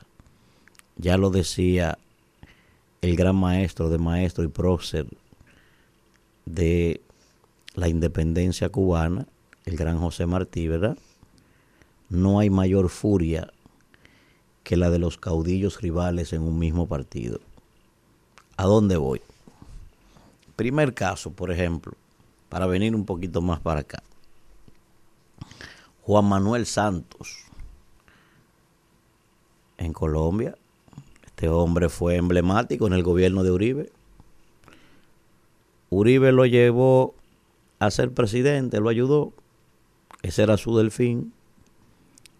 Y después que estuvo entonces en la presidencia, Uribe le hizo la vida imposible a este hombre. ¿Por qué?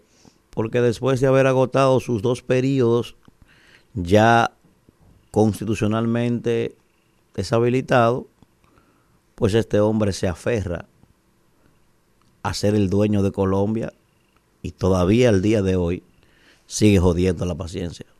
Sigue ahí todavía. Después puso al otro, a, al que estaba ahí, el muñeco de trapo este, y el hombre sigue neciando todavía.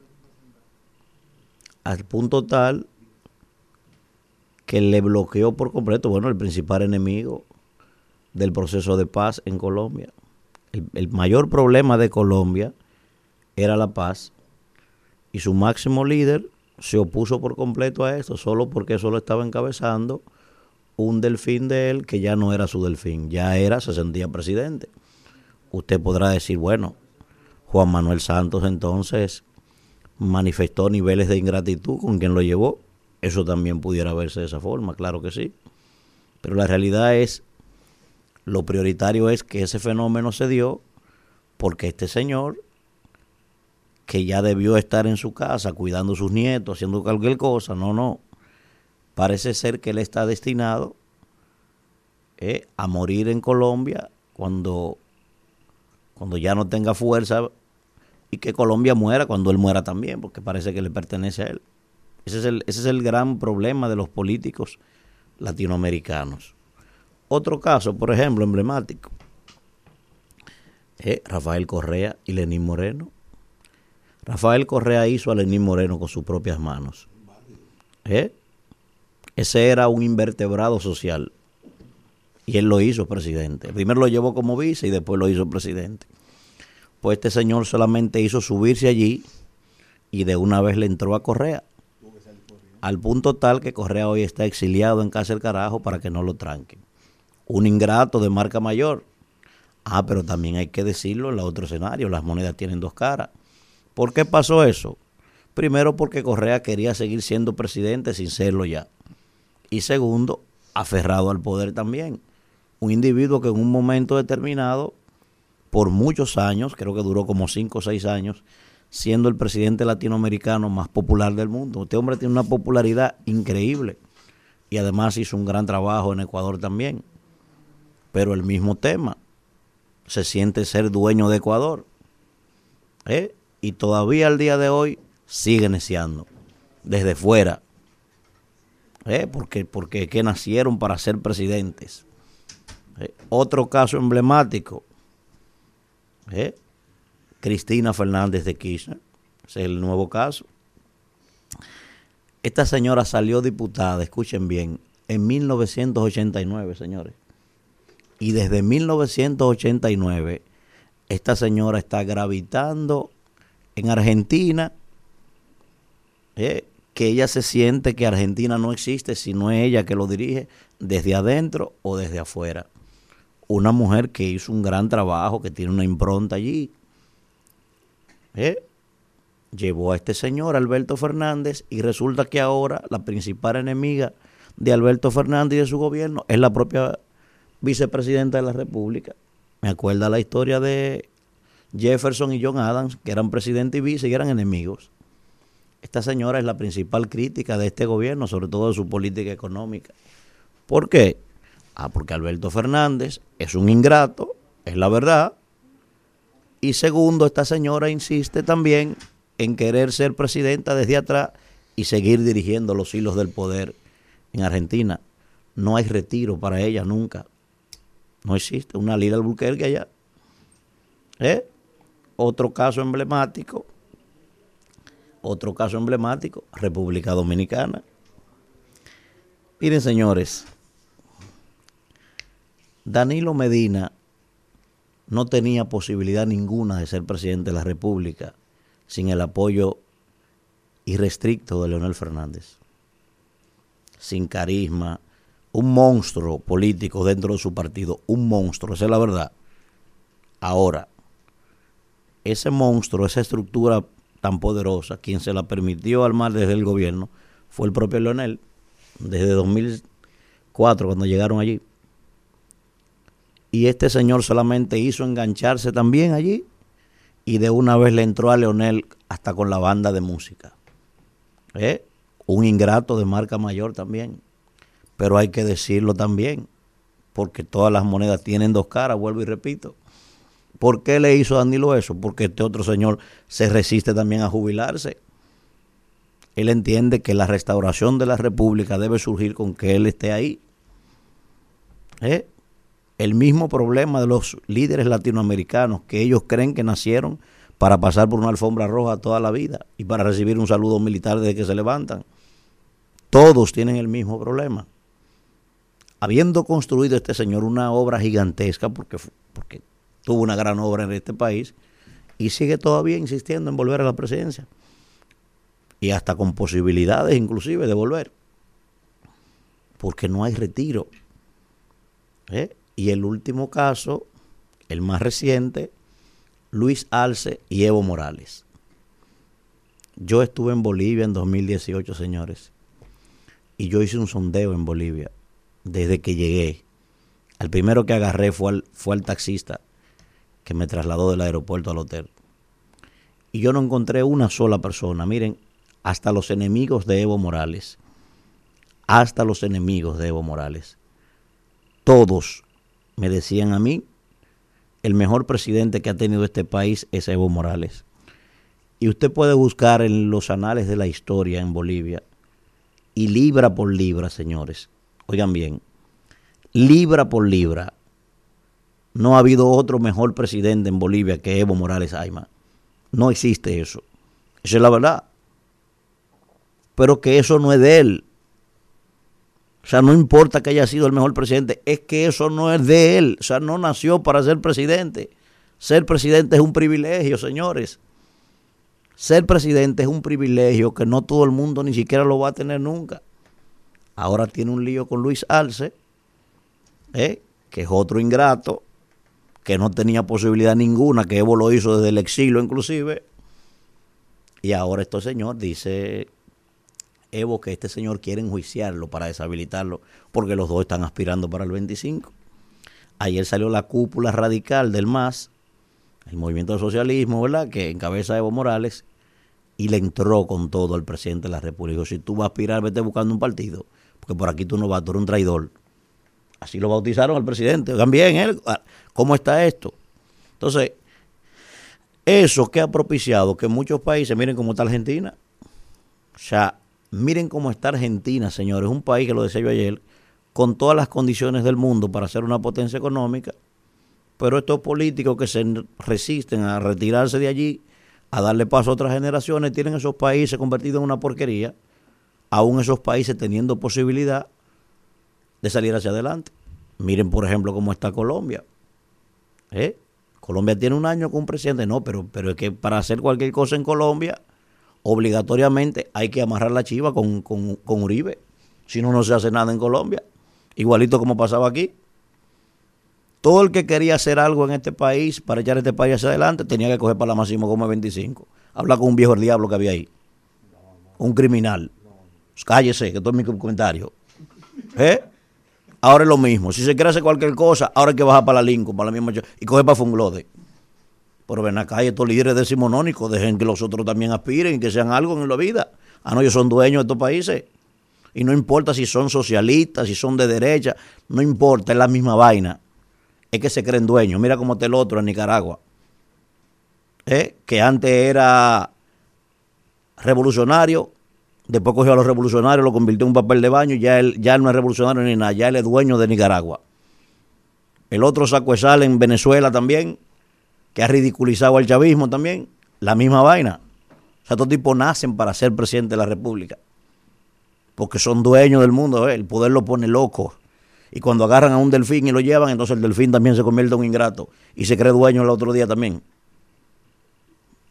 Por eso que digo, por eso que digo, el principal problema que tiene América Latina es que la mayoría de sus libertadores fueron prócer, gente de nivel, sin embargo han sido los caudillos los que han dirigido esto, lamentablemente. Dale Isidro. Rumbo de la mañana. De regreso cuando son las 8.23 minutos de la mañana y vamos con otra que se ha hecho viral. En el día de ayer se hizo viral. Mm. Eh, hay un videíto por ahí de una directora del Distrito Municipal de Guayabal en Santiago, la señora Fiordenis Tavares, que le dio una galleta ¿Cómo así? a un agente policial y yo no sé por qué yo estoy esperando que la metan presa, ¿verdad? Y también estoy esperando su medida de coerción. Mira, mira ahí, ¿Qué eh, eh, Manuel, Sí, el video. El, el cubano le dio un pecoso. Le dieron tres meses, ¿verdad? Tres meses, Tres y, lo, y, lo, y lo llevaron a una cárcel para que lo partan todo. Pero no de. No, mira ahí, mira ahí, mira ahí, ¿Cómo mira. así? Entonces yo estoy No. esperando que aquí, que la señora, espero ver hoy el video donde ella la salen a buscar presa y luego entonces espero ver su medida de coerción. Como el cubano. ¿Qué claro. es lo que ella directora de qué? de un distrito Un distrito municipal, municipal de Guayabal, Guayabal, en Santiago. Santiago. Usted sabe que hay un Guayabal en Padre de las Casas. Ese de Santiago. Este es de Santiago. La señora Fiordenis Me parece que es del municipio de Puñal. Taveras. No, ella es de Guayabal. no debe Ajá, de- ser, de- porque- eso fue en el destacamento del puñal. Ajá, porque es un distrito municipal. Sí. Va- Vamos a poner la cosa clara. Me parece que Puñal es es un municipio. Sí, ¿Es un municipio? sí, el sí. Entonces el distrito municipal Puñal. Guayabal. es Guayabal. Ella No, tuvo una eh, discusión. Fue en el destacamento de El Puñal, Ajá, ellos, en tenían, Santiago. ellos tenían una discusión. Entonces, usted sabe que la gente ahora acostumbra para tener evidencia. A grabarlo todo. Sí, porque a veces hay que grabar. Claro, no, no, no, Porque hay es que la grabar. única manera que Sí, pero a veces nada más graban, lo editan la grabación y graban nada más la parte, La de la que le conviene a uno. Hay que ver qué hicieron ellos. Sí, No, pero no. nada, Sí, pero mira nada, la fiscal. pero nada La justifica fiscal. la agresión. Mira la Sí. fiscal, sí, Sí, pero nada nadie sabe si justifica hubo una una agresión. agresión a ella. O sea, hay que ver, por eso uno eh, no, hay pero, que ver las hacer eso no, eso no, porque un, un, un uniformado. Claro, no, yo no estoy de acuerdo con eso. Me pone la mano, o sea, lo que me deje sin capacidad de moverme, yo no tengo por qué reaccionarle. Porque primero está uniformado. Si él está transgrediendo su, su eh, responsabilidad, hay otro escenario para usted exigirle eso. Entonces, no puede ser que tú te vayas de tú a tú con alguien que esté en funciones uniformado, aunque esté equivocado, aunque, se esté, aunque te esté abusando. Claro, ya impera tu vida, tú tienes que reaccionar. Pero ese panoteo, vaina, galleta, eso, eso no. Tiene que acabarse eso, en este país. La, lo que la, es que este es el país. La autoridad hay que respetarlo, aunque esté equivocado. Este es el país donde todo el mundo te dice, ¿usted sabe quién soy yo? ¿Y usted sabe cuál es mi nombre? A mí que me Entonces, eso Ah, bueno, debe pero tú sabes que históricamente es así. Usted sabe entonces, que yo soy, yo soy eh, que, eh, directora de instituto municipal, me creo por encima de la ley. Entonces aquí, aquí hay, hay respeto. militares, porque ah, son militares, aquí hay, dos gente, dos gente que pueden hacer eso. Presidente de la República y ministro de Defensa que usted sabe quién soy yo. Eso sí le luce decir esa presión. Pero el resto somos mortales, no podemos, no podemos minar lo que es la, autoridad de nadie. No puede, no se puede. Está muy no se yo lo que quiero yo, ver la versión completa de qué pasó ahí. Sí, claro. Tú sabes que la sociedad. La otra parte del video. Ojalá que aparezca. La otra, otra parte, de la del video. Sí. Mira, tú sabes que yo le voy a, le voy a decir a la sociedad dominicana que estos medios son para orientar. Que cuando un AMET un policía lo quiera reducir a la obediencia, que no, no presente resistencia. No, ellos son decir, los yo jefes, mismo, Alfredo de la Cruz, eh, dígame, ¿para dónde queremos? Para el Palacio, vámonos presos. Para, para Naco, para donde quiera, no vamos presos. Y a la sí, vez, sí, mire ahí que lo, la multa, si quema usted quiere. No, ellos son los jefes. que tú quieres? El carro también, llévate el carro. Usted el jefe. Porque ahora mismo lo más importante es preservar la vida. Y la gente anda muy exacerbada y muy fuera de control. Y aquí, lamentablemente, de manera ancestral el daño que tienen nuestras instituciones es que la gente no ha sido bien entrenada y no está capacitada para muchas cosas, no, para no, con la gente, entonces las cosas se salen de control. Y ese policía también tiene sus problemas, eh, tiene situaciones, hay... estrés, es como, como dice Kimberly, yo lo decía en, y, y, yo lo decía en estos días, por ejemplo, pasa con los AME, que de un tiempo para acá a ellos se le da con grabar a la gente. Cuando te ah, van a fiscalizar, ellos cuando te van a fiscalizar van con el teléfono grabándote de entrada. Hay, hay, se está haciendo un plan piloto, hay algunos que tienen cámara en el uniforme. Sí, pero por ejemplo a mí me pararon una vez y me empezaron a grabar, entonces a mí no me interesa que usted me grabe, ah, a mí no me interesa hacerme viral. Porque uno se siente transgredido. Claro, entonces usted me dice, deme su identificación, deme su licencia, yo se la doy, pero no me esté grabando. Parte del pecozón del, del cubano fue por eso porque estaba tirándole fotos a sus documentos. Y, y, mucha gente entiende que tirarle fotos a los documentos suyos es manipular los parlantes. Se presta muchas cosas. Claro que se presta. Hay gente que, hay gente que tiene tiempo viviendo en el país fuera del país. Gente que no, no pero yo viviendo fuera, estudiando. Gente que no tiene licencia, me, tiene me. Metí, me metieron tres multas estando yo fuera de aquí. Tres multas, parecía. Entonces, es por eso. O sea, es, es, lo que dice Kimberly. Uno tiene que ver, escuchar el otro lado de la campana.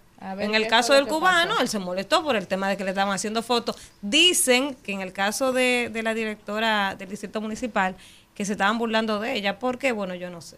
No, no, veo el detalle de por qué se está, pero y, se estaba y el tema del cubano este, yo veo como un tremendismo que le hayan implicado eh, sí. Eh, Hay que ver el tema, maestro, no eh, puede verse como un tremendismo. No, no, tiene tres que meses ver, de cárcel no. No, pero que se venga. Pero primero que ese individuo es un extranjero. Eso es lo primero. Si la justicia no tiene un control de un domicilio de ese individuo, hay que dejarlo preso.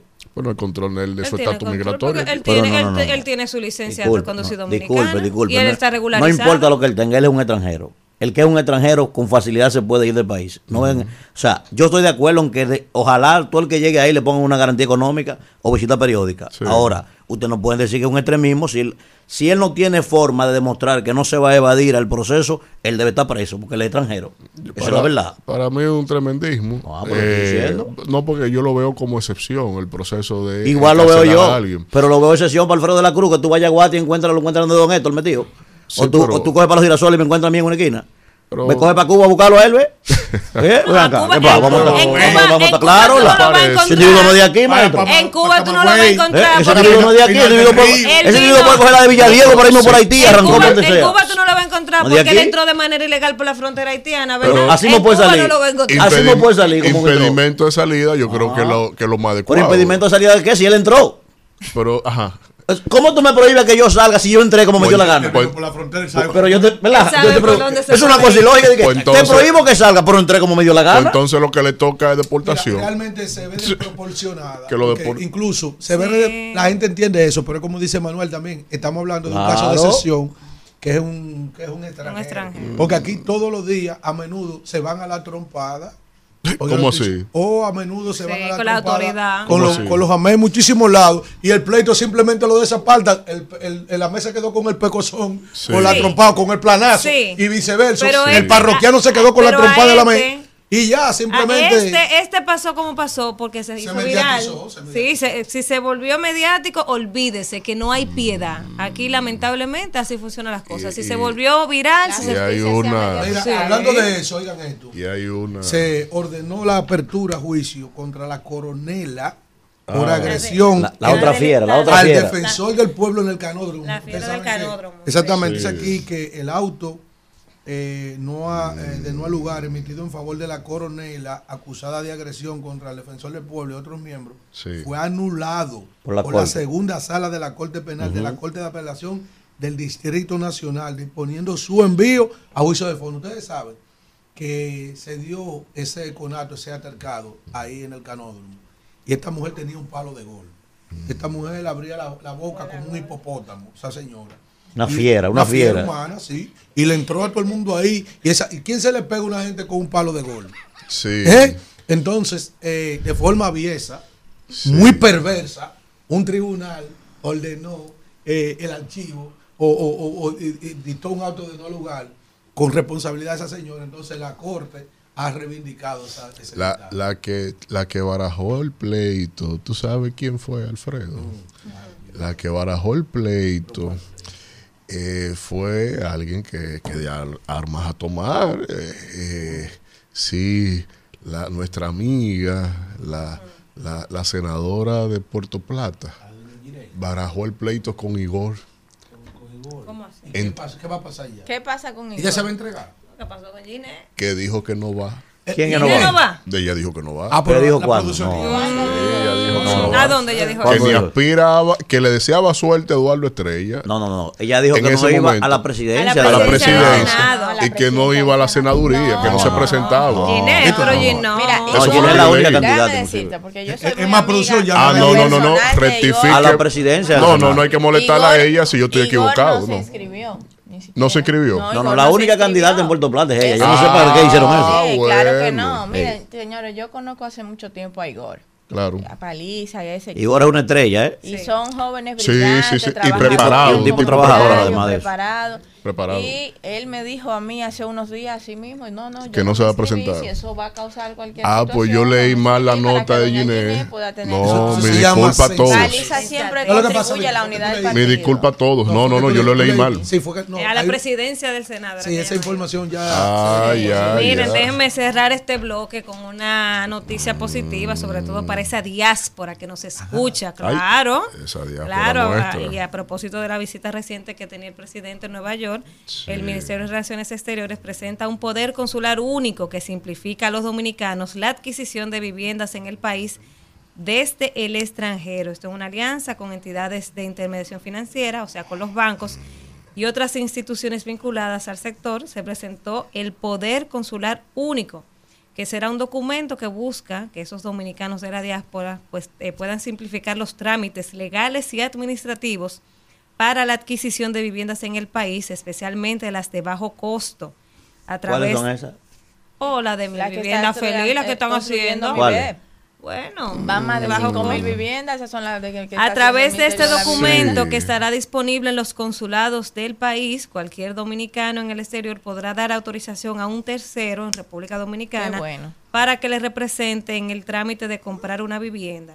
A partir de ahora, el solicitante podrá ahorrar dinero y tiempo, ya que lo que antes significaba solicitar un documento por cada proceso eh, ante las instituciones vinculadas para las compras de inmuebles, queda superado con este poder consular único. lo de verdad más- que lo- eso, eso es un palo. Lo más curioso es que el gobierno se propuso eh, construir Esa 11 es una mil noticia. 11 mil viviendas por año y entonces venden como que la gran panacea de que en tres años nada más han construido 5 mil.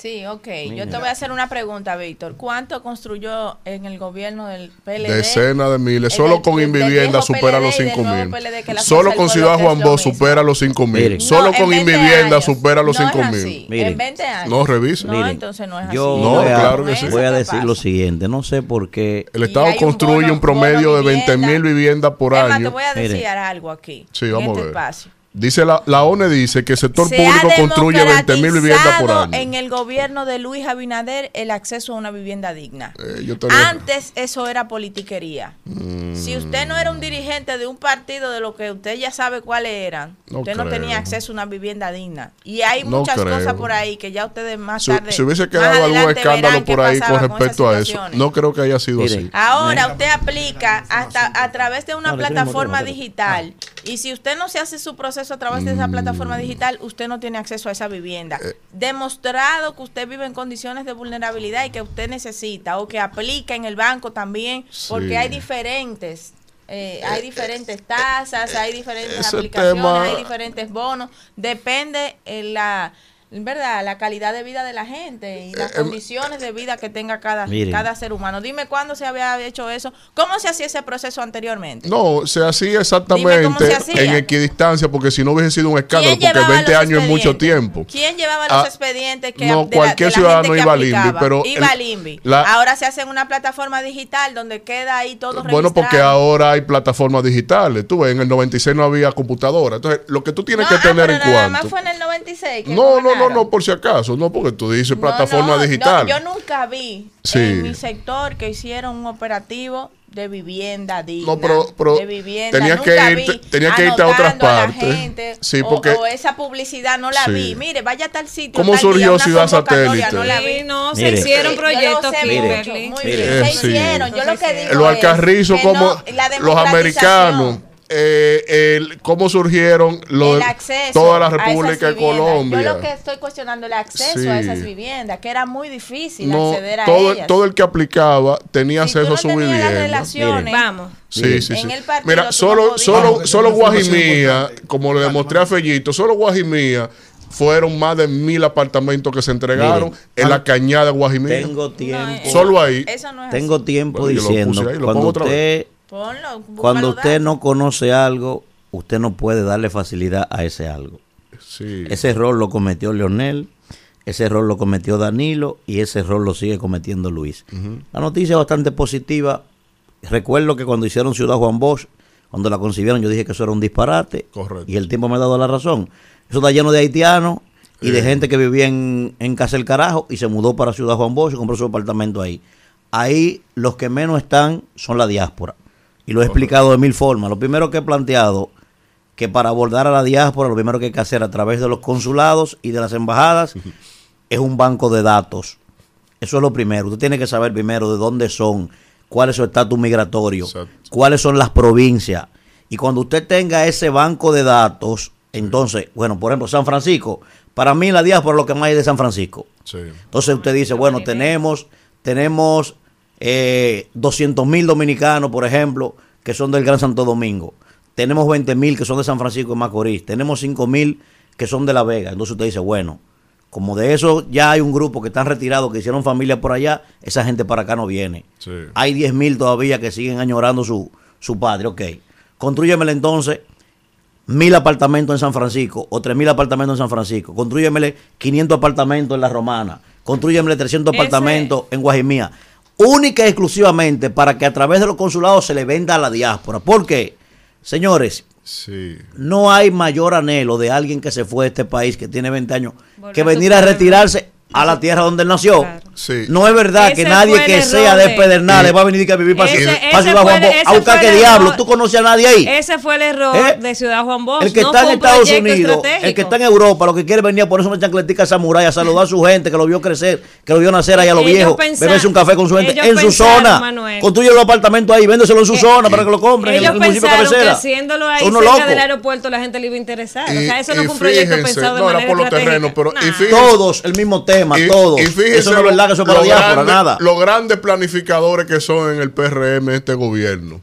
11 mil viviendas por año En tres años solo han hecho 5 mil y la gran noticia para la diáspora es que Pero, ya pueden hacer pa- el papel, el poder para Dale, poder Alfredo, construir. Oye, oye, el- oye, la- oye el avance. eh, aquí hay una información muy importante. Hace unos minutos el presidente de la República ha dispuesto la creación de una base aérea en Barahona. Sí. Dice aquí que el presidente Luis Abinader emitió el decreto. Una base aérea en Barahona. Dice aquí, el presidente Abinader emitió el decreto 366-23 que dispone la creación de una base aérea en la provincia de Barahona, de Barahona bajo el nombre del Comando Sur de la Fuerza Aérea de la República Dominicana. El presente decreto, en su artículo 2, establece que el comandante general de la Fuerza Aérea de la República Dominicana creará una unidad encargada de gestión operativa del Comando Sur de la Fuerza Aérea de la República Dominicana, así como también dispondrá su entrenamiento, equipamiento y la organización de esta dentro de la tabla de organización de equipos TOE de conformidad a lo establecido en la ley 139-13 de la ley orgánica de las Fuerzas Armadas. Isidro. Hmm. Rumbo de la mañana. 8.43 minutos de la mañana.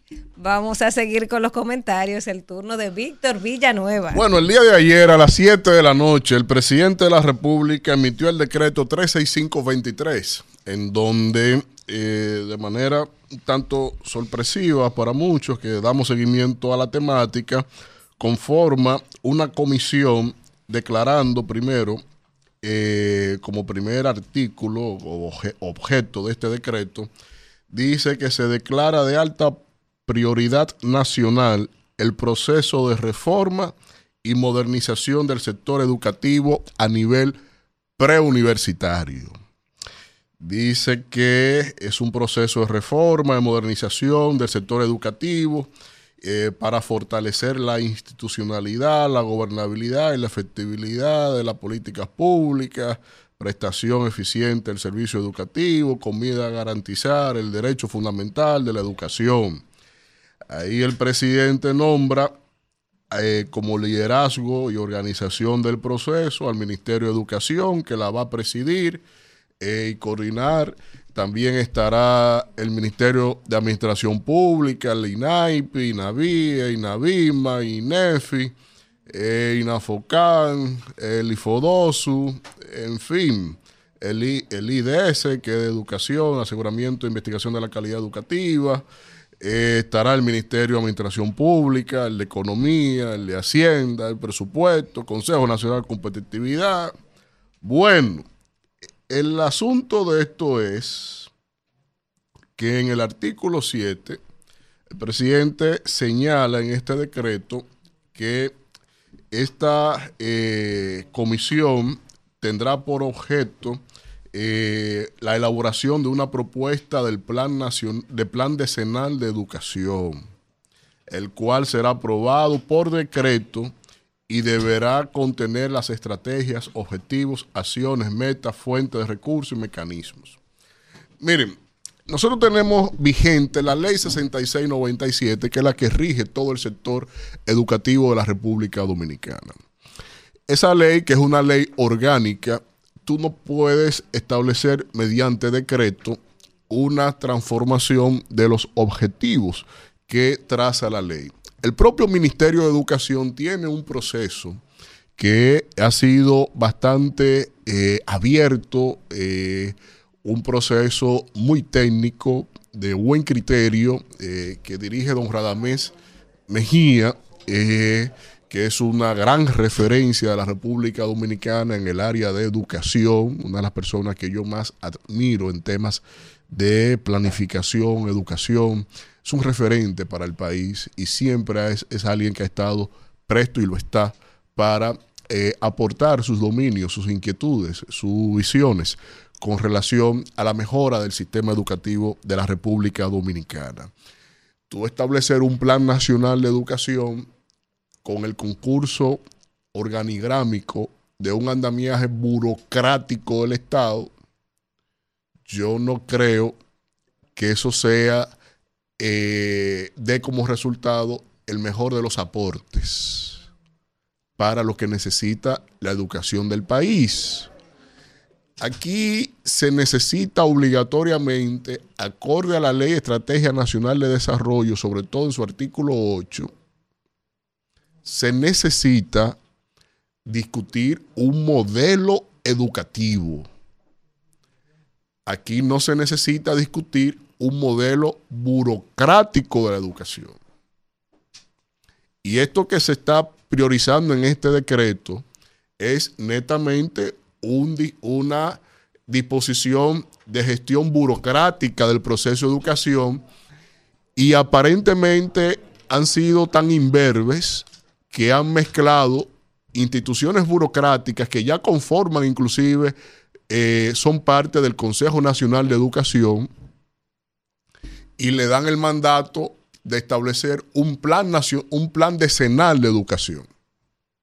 Es decir, entidades que nada tienen que ver con la calidad de la educación, la están poniendo a trabajar un plan decenal de la educación preuniversitaria. Y además dejan fuera de esa comisión burocrática al Ministerio de Educación Superior, Ciencia y Tecnología, que si bien es cierto, es educación superior, pero curiosamente, para usted hacerse docente, tiene que pasar por la educación universitaria. Es decir, que de los de los de, de lo que se busque lograr con la educación preuniversitaria, los recursos humanos que son los docentes, el Ministerio de Educación Superior tiene que conformar parte de eso. Porque el que rige la formación de los maestros es que establece las normativas que de paso en esta administración abolieron las normativas de control de calidad de la formación de maestros. Para que ustedes tengan idea, para abrirle negocio a muchas universidades privadas que por no cumplir con esos reglamentos no podían acceder a la formación de maestros y prefirieron, en lugar de que esas universidades se, se- se- se nivelaran a las exigencias de las reglamentaciones, eliminaron los reglamentos para que ellas también entren a la panacea de seguir formando maestros. Pero, pero no, no me voy a desviar de ahí. La cuestión está en que seguimos dando tumbos con el tema de educación en esta administración. En las evaluaciones que se le han hecho al presidente en Focus Group de mercado político electoral, el tema de educación es uno de los temas más, más agrestes que sale en su identidad eh, como producto político electoral. Y entiendo que con esto es lo que está es buscando un enunciativo para eh, decir en alguna entrevista, en alguna locución, en algún escenario, que él sí le ha puesto atención al tema de educación y a la calidad de la educación y que hay una comisión nombrada por decreto. Ya yo me imagino ya, porque uno ya lo va conociendo, a cómo actúan, sobre todo cuando la propaganda y el populismo es el afán diario junto con la demagogia. Entonces, cuando tú tienes ahí un andamiaje burocrático para darle respuesta al problema de la educación del país, que es la calidad, usted no está dando pie con bola. La calidad, ¿qué es la calidad de la educación X? No hay una, no hay una concepción. Usted tiene el modelo ideal cuando usted empieza a ver los parámetros, los indicadores. Y aquí en 12 años de educación, según Educa, se ha invertido más de 40.800 millones de dólares en educación. Ustedes están escuchando las cifras. De nuestro dinero ha salido casi 41 mil millones de dólares en 12 años, financiando un cuat- con un 4%, que también fue un empecinamiento porque la, el- el- la ley de educación, la 6697, dice o el 16% del presupuesto del Estado o el 4% de la educación. Y el 4% ha llegado a años que ha significado hasta el 32% del presupuesto. Y por eso no se ha sabido que no ha habido correlación entre calidad y, e inversión. De hecho, la UNESCO, la región de América Latina, te- ha, ha estudiado claramente que no hay proporcionalidad entre cantidad de recursos económicos y calidad de la educación. América Latina invierte un promedio de 4, 4.5% del PIB y tiene los resultados más deplorables, mientras que países que invierten el 5% o el 3%, 3.5%, tienen indicadores mucho más elevados que toda la región de América Latina y República Dominicana. No es la excepción. No ha habido correlación entre la inversión, cuando usted lo grafica, la inversión así va hacia el alza, en picada hacia arriba, y la calidad de la educación se mantiene endeble, una tendencia hacia abajo. Pero, ¿por qué es así? Es así porque no nos hemos sentado a identificar los elementos del contenido de la educación. Y por eso, después del problema de la pandemia, que hay que entender que fue un problema serio para todos, el tema de la educación, y que desde esta administración, en la gestión del ministerio anterior, se buscó una salida que sirvió hasta de ejemplo para muchos buena, mala, no sé. Nadie tenía solución y aquí se aportó una y apostamos a esa. Porque era, era esa u otra, pero mejor que nada. Que los muchachos se quedaran trancados sin, sin ninguna orientación. Muchas críticas y reflexiones se pueden tener ahora en frío, pero en caliente se decidió un modelo. Ahora, después de eso, de la pandemia, este gobierno no ha fraguado en cuál es su modelo de la calidad de la educación. Y cuando la gestión anterior ya se iba a centrar precisamente a orientar decisiones en función al modelo que debió ser la característica, la identidad de esta administración, cambian el ministro y hemos tenido, tenido ahí unas retaílas de señalamiento de, los problemas que, ha habido, que hay en el sector de educación, que todos lo intuimos, lo sabemos, pero ha escaseado lo que es la calidad o una propuesta seria de transformación de lo que es el sector educativo. Y con un decreto como este se entendía que debió de florecer entonces un verdadero espíritu estratégico desde el, desde el palacio para lo que es el tema educación, pero no ha sido así. Aquí entonces, en lugar de haber tenido al sistema productivo del país, a la, clase productiva del país y a la clase de educadora del país. ¿Por qué la productiva? Porque educación para qué? Esa respuesta es concatenar la formación con los indicadores de la economía que inciden en el crecimiento del país. ¿Para qué? Para que el que decida una carrera, cuando pase toda su lucha y llegue a tener su título o se certifique, encuentre empleo y aporte a la economía y haya un círculo virtuoso del proceso de formación y de producción y de inserción del individuo socialmente. Entonces, por eso tiene que estar obligatoriamente el sector productivo de la nación, obligatoriamente. Y el sector educador, porque son los que aportan los dominios de las tendencias, de las distintas metodologías, del modelo educativo, de, de la pedagogía. No es que muchas de las que están ahí en ese decreto no tienen sentido. La mayoría lo tiene. Todas los tienen. Pero para hablar de, de calidad de la educación, yo no sé qué hace el Ministerio de Administración Pública ahí. Y son instituciones que ya están en consejos, trabajan eso diariamente y no, y no aportan nada. Pero eh, lo que sí sé y reitero es que ya el precandidato y presidente lo que está buscando es tener una narrativa de que él está haciendo algo por la educación.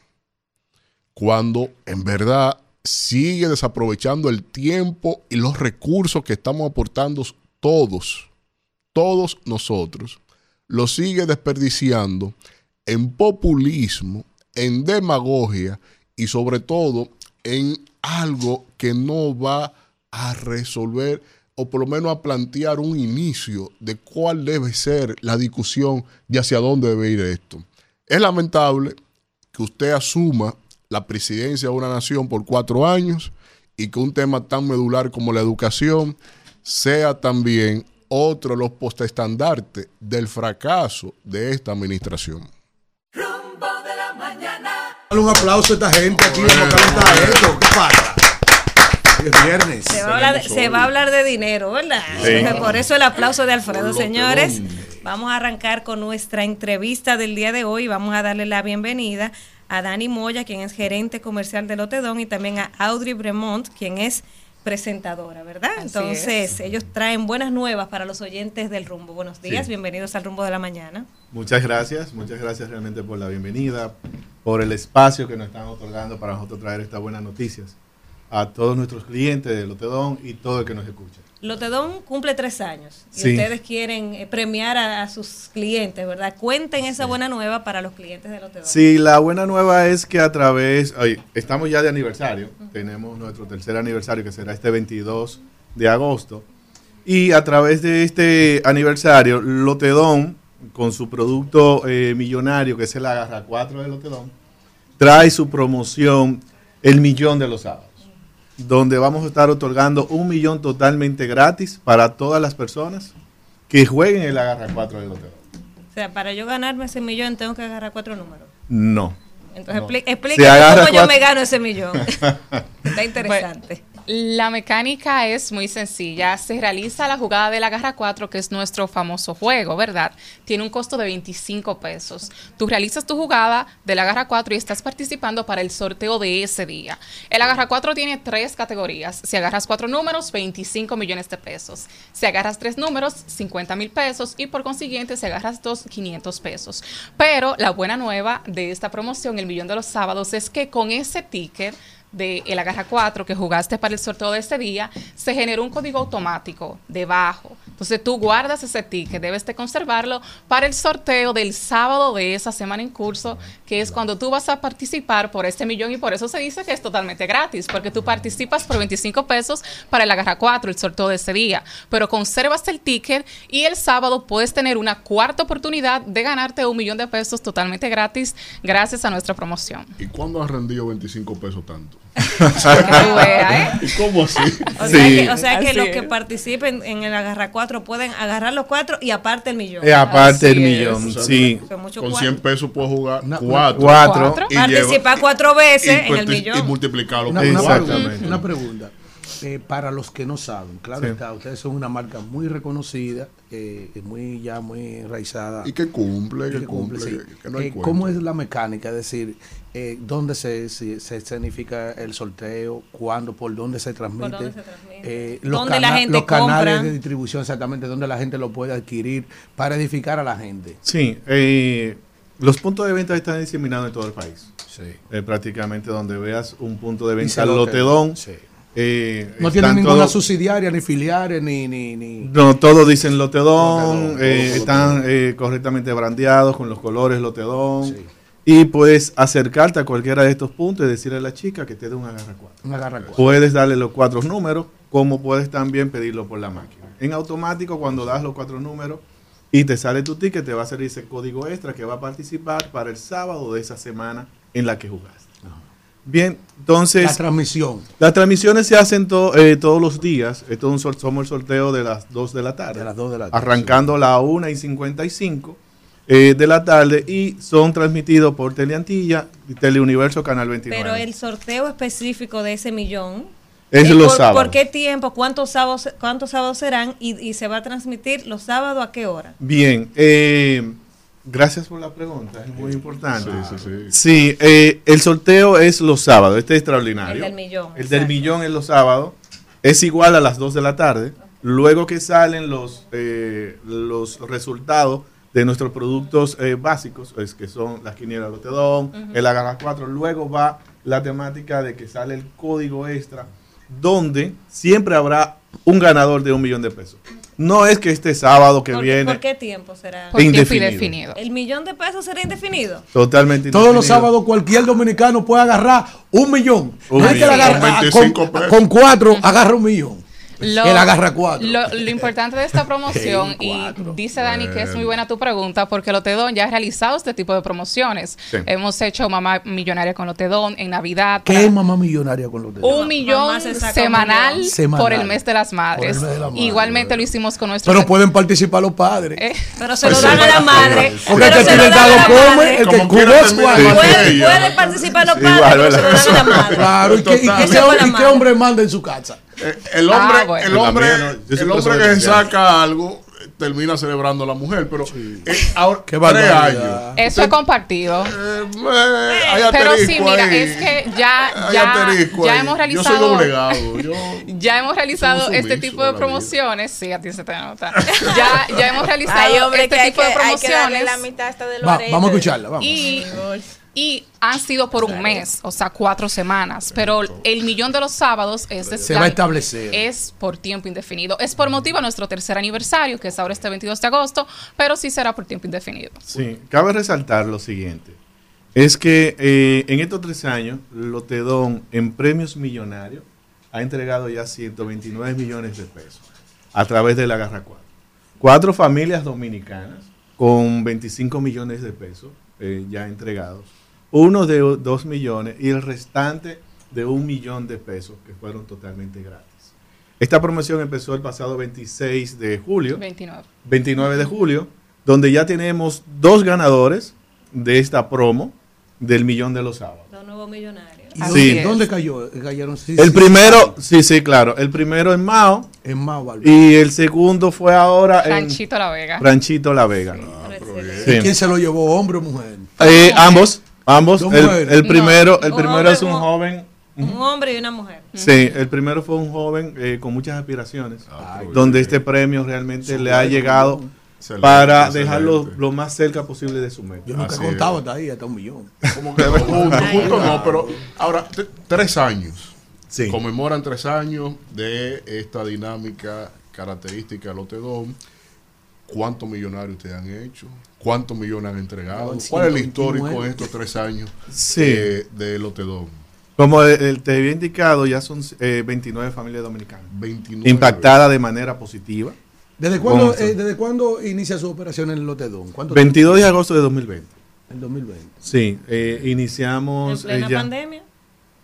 Eh, Sí, de la justamente. pandemia. bueno. Ya estaba el proyecto concebido, había que tirar Sí, para adelante. realmente eh, eh, la, la concesión es del do- del 2014, Sí. eh, pero ya al, ne- al público y al mercado salimos oficialmente el 22 de agosto del Entonces ya 2020. cumplen tres años. tres años. Y lo celebran con el Agarra 4, un millón semanal de Exactamente. forma Totalmente gratis.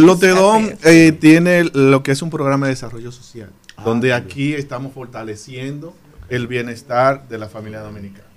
Esto es, como, como lo dice su promoción, es realmente un millón gratis, porque tú te estás pagando por tres premios, son 25 pesos que mencionaste ahorita. Lo estás pagando por 25 millones de pesos agarrando cuatro números, por 50 mil pesos agarrando tres números y agarrando dos números 500 pesos.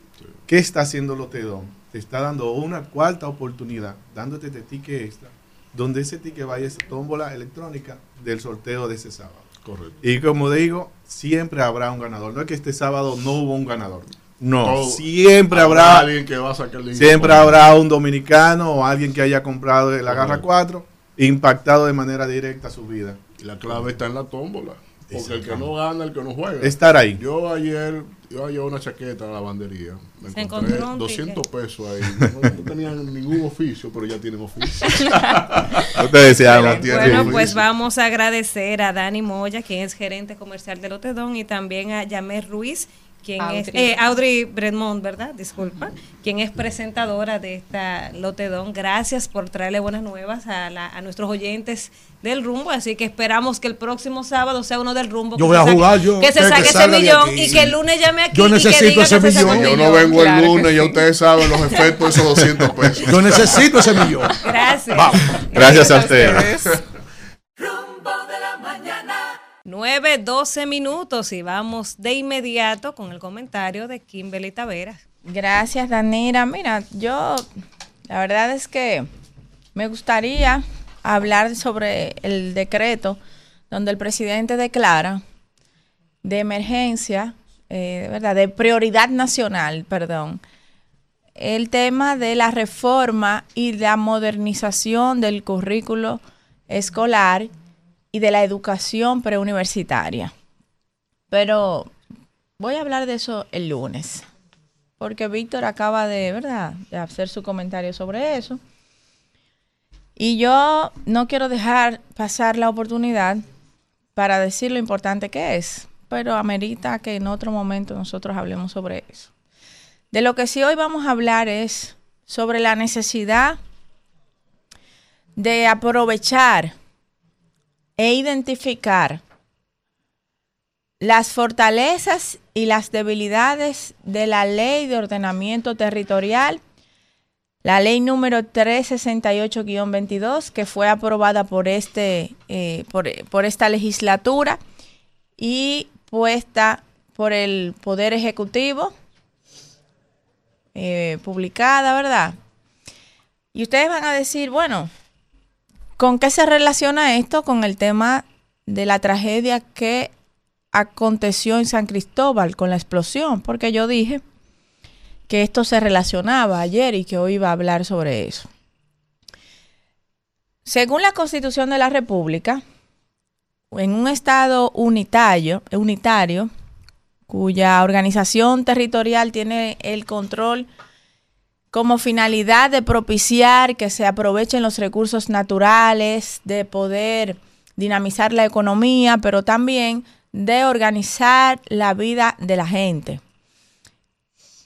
Viendo también la ley de la Estrategia Nacional de Desarrollo en el 2010, aquí se hizo un debate donde el país entero participó y se consensuó en cuatro ejes transversales muy importantes. También se plantearon objetivos de desarrollo sostenible, tomando en cuenta esa ley que fue aprobada y promulgada por el Ejecutivo en el 2012, dos años después del gran consenso, tomando en cuenta también los objetivos de desarrollo sostenible plasmados en esa ley, y los efectos del cambio climático, entre otros, la actividad de la minería a nivel nacional, pues se aprobó esa ley de ordenamiento territorial.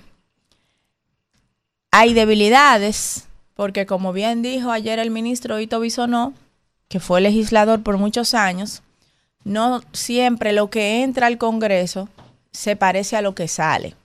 Hay muchas cosas con las que yo no estoy de acuerdo con esa ley, porque representa un retraso en las luchas que hemos llevado para la descentralización que representan los gobiernos locales a través de la municipalidad.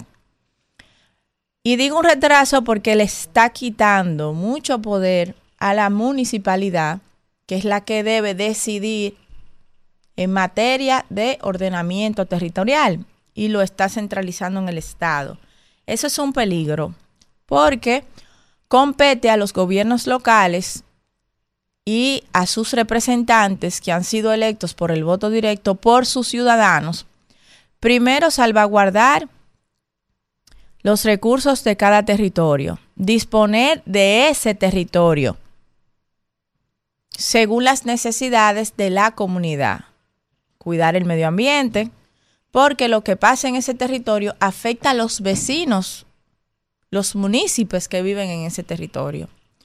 Entonces, en ese sentido, esta ley creo que hay que seguirla modificando y trabajarla un poco más, porque vulnera los derechos y el poder que con muchas luchas se logró para que los municipios tengan representación en los gobiernos locales. ¿Cuál sería el sentido de los ayuntamientos sino organizar y disponer en una planificación urbanística y estratégica de su territorio y el uso del territorio? Por otro lado, vemos cómo sucedió esa explosión en San Cristóbal que lleva ya una gran cantidad de muertos, una tragedia. Y cuando acontece una tragedia de esta naturaleza, empiezan una serie de cuestionamientos. El ministro dijo ayer en este espacio que ahí no había almacenamiento de un combustible, ni líquido, ni gaseoso, ni de ningún tipo. Y que había que esperar la investigación del cuerpo de bomberos y de, las demás instituciones para determinar qué fue lo que ocasionó esa explosión allí. En un local que es posesión del ayuntamiento, del gobierno local y que está en uso de diferentes eh, ciudadanos, como se hace algunas veces cuando existen eh, plazas públicas. Evidentemente, esto ha causado una conmoción nacional y ha encendido el debate. El debate en diferentes aspectos. Yo hablé aquí de los bomberos, de la necesidad de fortalecer los cuerpos de bomberos a nivel nacional, de capacitarlos, de mejorar su salario, pero también de crear los que no están y de que no todo el mundo puede ser bombero y hacer conciencia de la necesidad del mismo. Dije que de cierta manera dependían de los ayuntamientos porque son electos por la sala capitular que conforma los diferentes, las diferentes municipalidades del país y que los regidores o concejales a través de sus consejos son los que eligen los intendentes. Dije que eso no puede ser así porque debe ser eh, de carrera por lo menos la parte operativa y que la parte administrativa sí se puede cambiar para que se ajuste a los intereses y a la línea de gobierno, a las estrategias de desarrollo de cada gestión, pero la parte operativa no puede cambiarse cada vez que cambia un gobierno local. Pero hay algo más allá, que es un factor del cual casi la gente no ha hablado, que es el hecho de que hay una gran cantidad de ciudades donde existe una densidad poblacional enorme, como es el caso del Distrito Nacional, como es el caso de San Cristóbal, como es el caso de Santiago, y como son el caso de otras ciudades del país. Sin embargo, según se han desarrollado estas ciudades y sus pobladores, por la informalidad con la que se construía en el país donde no existía hasta el año pasado una ley de ordenamiento territorial, la gente construía sin una planificación, porque las ciudades dominicanas no están planificadas. Esto ha ocasionado, sumado a una gran cantidad de invasiones que se han hecho con los terrenos del Estado, con otro terreno, que la gente construye en lugares de mucha vulnerabilidad, como al lado de cañadas, en calles que no están acondicionadas ni siquiera para que entre un camión a darle los primeros auxilios. Y eso han hecho que nuestras ciudades sean muy desordenadas, permitiendo que fábricas como esta estén ubicadas en ciudades tan pobladas. Yo creo firmemente que siendo Santo Domingo una de las ciudades, la ciudad más poblada, la provincia más poblada del país, y teniendo al Distrito Nacional en su corazón, ¿verdad? Nosotros necesitamos establecer, para que no vuelva a pasar lo que ocurrió, de alguna manera, un reglamento sea a través de una ley o una modificación a esta ley de ordenamiento territorial, que estas fábricas que están ocupando territorios en medio de las ciudades pobladas o habitadas de zonas residenciales o, muy, ¿verdad? Este, muy pobladas, muy habitadas, muy concurridas, donde se hace una actividad laboral, donde, por ejemplo, con esta explosión no solamente se afectó a los que estaban allí, sino todo el perímetro. Queda evidenciado que estas fábricas, que de alguna manera u otra representan un peligro, y a veces hasta sin representarla, porque hay que ver la historia de tantas remodelaciones que ha tenido ese local y todo lo que funcionaba allí, no deben estar dentro de la ciudad, debe estar en las periferias de las ciudades. Aquí se han construido una gran cantidad de zonas francas, se han organizado distos, se han subido licitaciones para eso, pero no se ha hecho por ley no existe una regulación para que estas empresas que ponen en peligro no solamente la vida de sus empleados, sino también de todo su alrededor, no estén dentro de las ciudades, dentro de un perímetro que puedan hacer más daño frente a los riesgos que representan. Y esto debe estar regulado. Señores, ¿cuánto terreno no existe en las periferias, en las fronteras de las grandes ciudades? En La Guayiga y en Pedro Brán, que es un municipio de 212 kilómetros cuadrados. Enorme, donde existe terreno que no está habitado. que tiene vocación y que está al lado de las grandes avenidas, de las grandes circunvalaciones, que a nivel logístico se han construido estos parques, este disdo, por ejemplo, que se construyó eh, al lado de la circunvalación de Santo Domingo, para que la gente pueda tener allí y construir su zona franca, construir sus naves industriales a un bajo costo. Yo he dicho que eso hay que combinarlo con un banco de empleo para que estas ciudades, Santo Domingo Norte, que también es enorme, por ejemplo, y que tiene zonas que no están pobladas, pero que tiene una fuerza laboral allí y que también está cerca de la circunvalación, que se instalen allí, que se cree un banco de empleo para que los empresarios que se instalen tengan facilidades y aparte de eso sepan quiénes son las manos de obra que tienen ahí, cuáles son los profesionales con los que ellos se encuentran para poder eh, construir y desarrollar su actividad comercial en ese territorio. Pero hay que sacarlos del Distrito Nacional, hay que sacarlos de San Cristóbal, hay que sacarlos de los centros de las ciudades. Y hay que disponer que estas naves industriales estén en determinados territorios que los hay en la provincia de Santo Domingo. Yo les hablé de Pedro Brán, les hablé de La Guayiga. Pero si usted va al distrito municipal de Pantoja que está en los Alcarrizos, usted va a ver una gran densidad poblacional, una zona urbanizada y va a ver toda una calle principal que está llena de zonas industriales, poniendo en peligro la vida de la gente. Entonces yo creo, señores, primero que debemos que esta experiencia no debe servir para analizar todas las aristas que allí hemos evidenciado que tienen debilidad. El cuerpo de bomberos, la formación de los cuerpos de bomberos, la dependencia de estos de una sala capitular, la especialidad del mismo y en tema de ordenamiento territorial, la necesidad de una ley que de verdad regule la construcción de estas actividades comerciales que representan algún nivel de peligro para las ciudades altamente pobladas. Y que entonces se aproveche los municipios que tenemos dentro de la provincia de Santo Domingo y otras provincias que tienen las características similares a la nuestra para poder desarrollarlas y llevar a estas zonas que no tienen muchos empleos, pues aprovechar la gran eh, eh, la gran demografía y el gran territorio que tienen y construir allí las fábricas que no pueden estar en las ciudades más pobladas del país. Gracias, Isidro.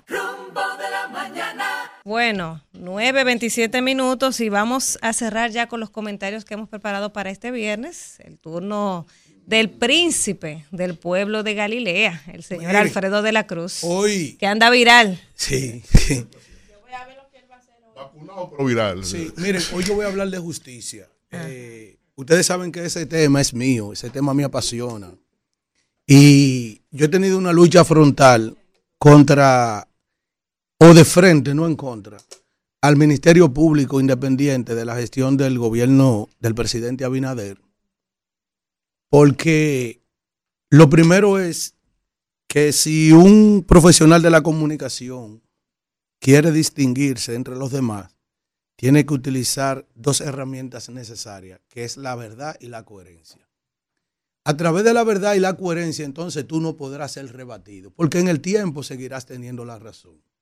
No sé si ustedes han observado que en los últimos días, juristas de prestigio del país, de bandería y sin banderías políticas, diputados, diputados del presente gobierno, del presente partido de gobierno también han alzado su voz, oye bien, y sectores de la sociedad en un amplio espectro de gente de nivel que decide y que piensa y que piensa en la posteridad, ha dicho, el uso excesivo que se le ha dado con estos casos de corrupción de la prisión preventiva. Yo pudiera decir de verdad con esos pronunciamientos que se han escenificado. Es decir, ya tú no puedes decir que es una línea partidaria ni de una gente que tiene algún tipo de interés partidario, porque está defendiendo lo que tanto se dice aquí en Dominicana, los corruptos, que he establecido en varias ocasiones, lo he establecido, de que los corruptos que se están judicializando en el presente son también los corruptos que se van a judicializar, pero de este gobierno en el futuro. Y que, y que de hecho también necesitan una justicia fuerte, garantista de sus derechos, cuando tengan que ponerse también ante un ministerio público de otro gobierno que pretenda encauzarlo. Entonces, esos que han aplaudido todo lo, todo lo que se ha hecho hasta ahora en la persecución de la corrupción, toda esa gente que, que lo quiere preso, toda esa gente que dice que duerman con ropa, esos son los mismos que van a desear en un futuro y no muy lejano también que con ellos se cumpla lo que establece, lo que establecen las reglas y las normas. A ellos quieren que le apliquen el, el derecho como el que está escrito en los libros y al que tiene derecho cada dominicano. Y yo he llamado la atención sobre eso. Y por eso es que se han alzado voces de este mismo gobierno, congresistas y funcionarios de este gobierno, de que están de, que están de acuerdo, al igual que yo, que se judicialicen los casos de corrupción, pero que no se vulnere la presunción de inocencia. ¿Por qué?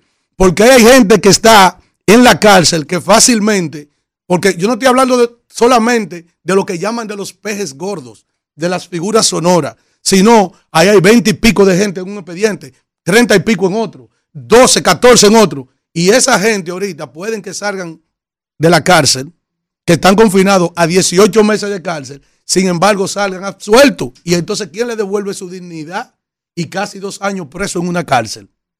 Simplemente porque el Ministerio Público, en aras de dar pan y circo, o querer sangre, como pusieron a la ciudadanía a querer sangre y a decir que, lo, que quienes habían gobernado la República Dominicana por lo menos eran hijos del diablo.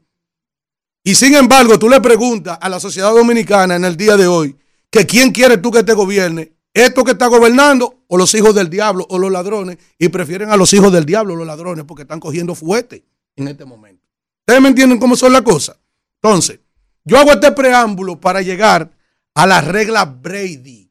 Yo he sostenido que el Código Procesal Dominicano, luego de su modificación, se le, se le hizo una inserción de las reglas establecidas en el Código Norteamericano Anglosajón, que fue donde estableció primero las siete medidas de coerción, las diferentes medidas de coerción, que la última que debería de utilizarse es la prisión y es la que primero han usado este Ministerio Público y que esos jueces del sistema judicial de la República Dominicana se han prestado se han prestado a imponer a todos los acusados que el Ministerio Público le pone de frente, sin reparar, sin reparar lo que manda el derecho.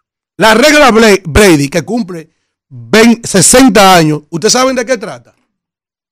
La regla Brady trata del derecho que tienen los acusados a tener acceso a las pruebas, en este caso, la carpeta fiscal.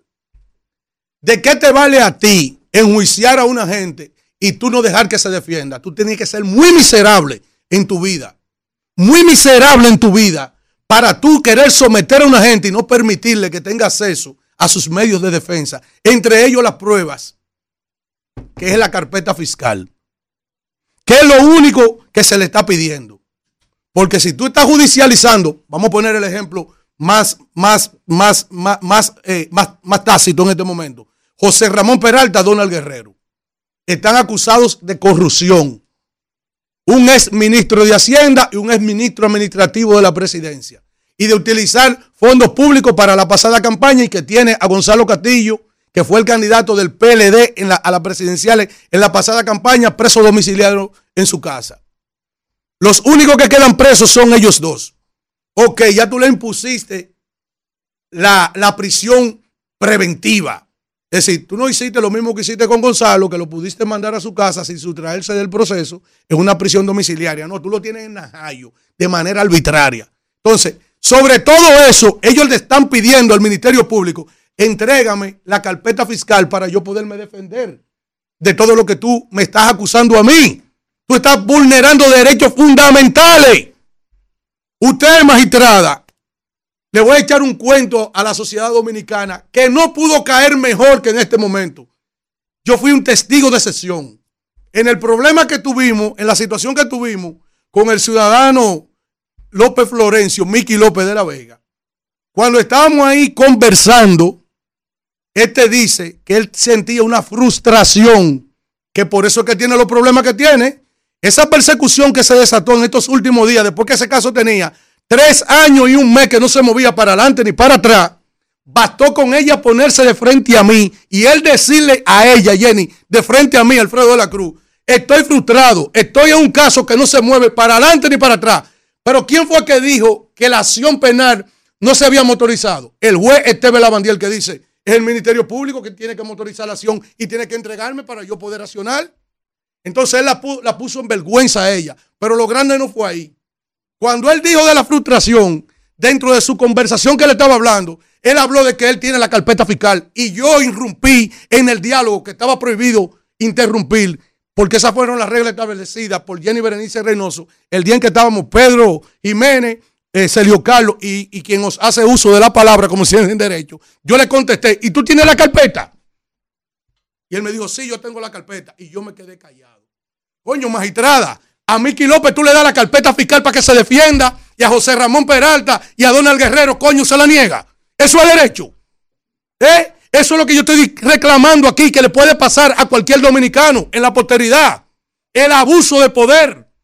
Cuando a mí me dijeron eso anoche, de que esta gente sigue bregando para que le entreguen el dossier que tiene la carpeta fiscal para ellos poderse defender. Coño, tú lo quieres condenar, meterle 20 o 30 años de cárcel y sin, sin- ni siquiera ellos tener pruebas para defenderse de ti. Tú eres tan miserable que quiere enjuiciar a una gente, condenarlo y cerrarle la boca y amarrarle los pies. Coño, tíralo al mal.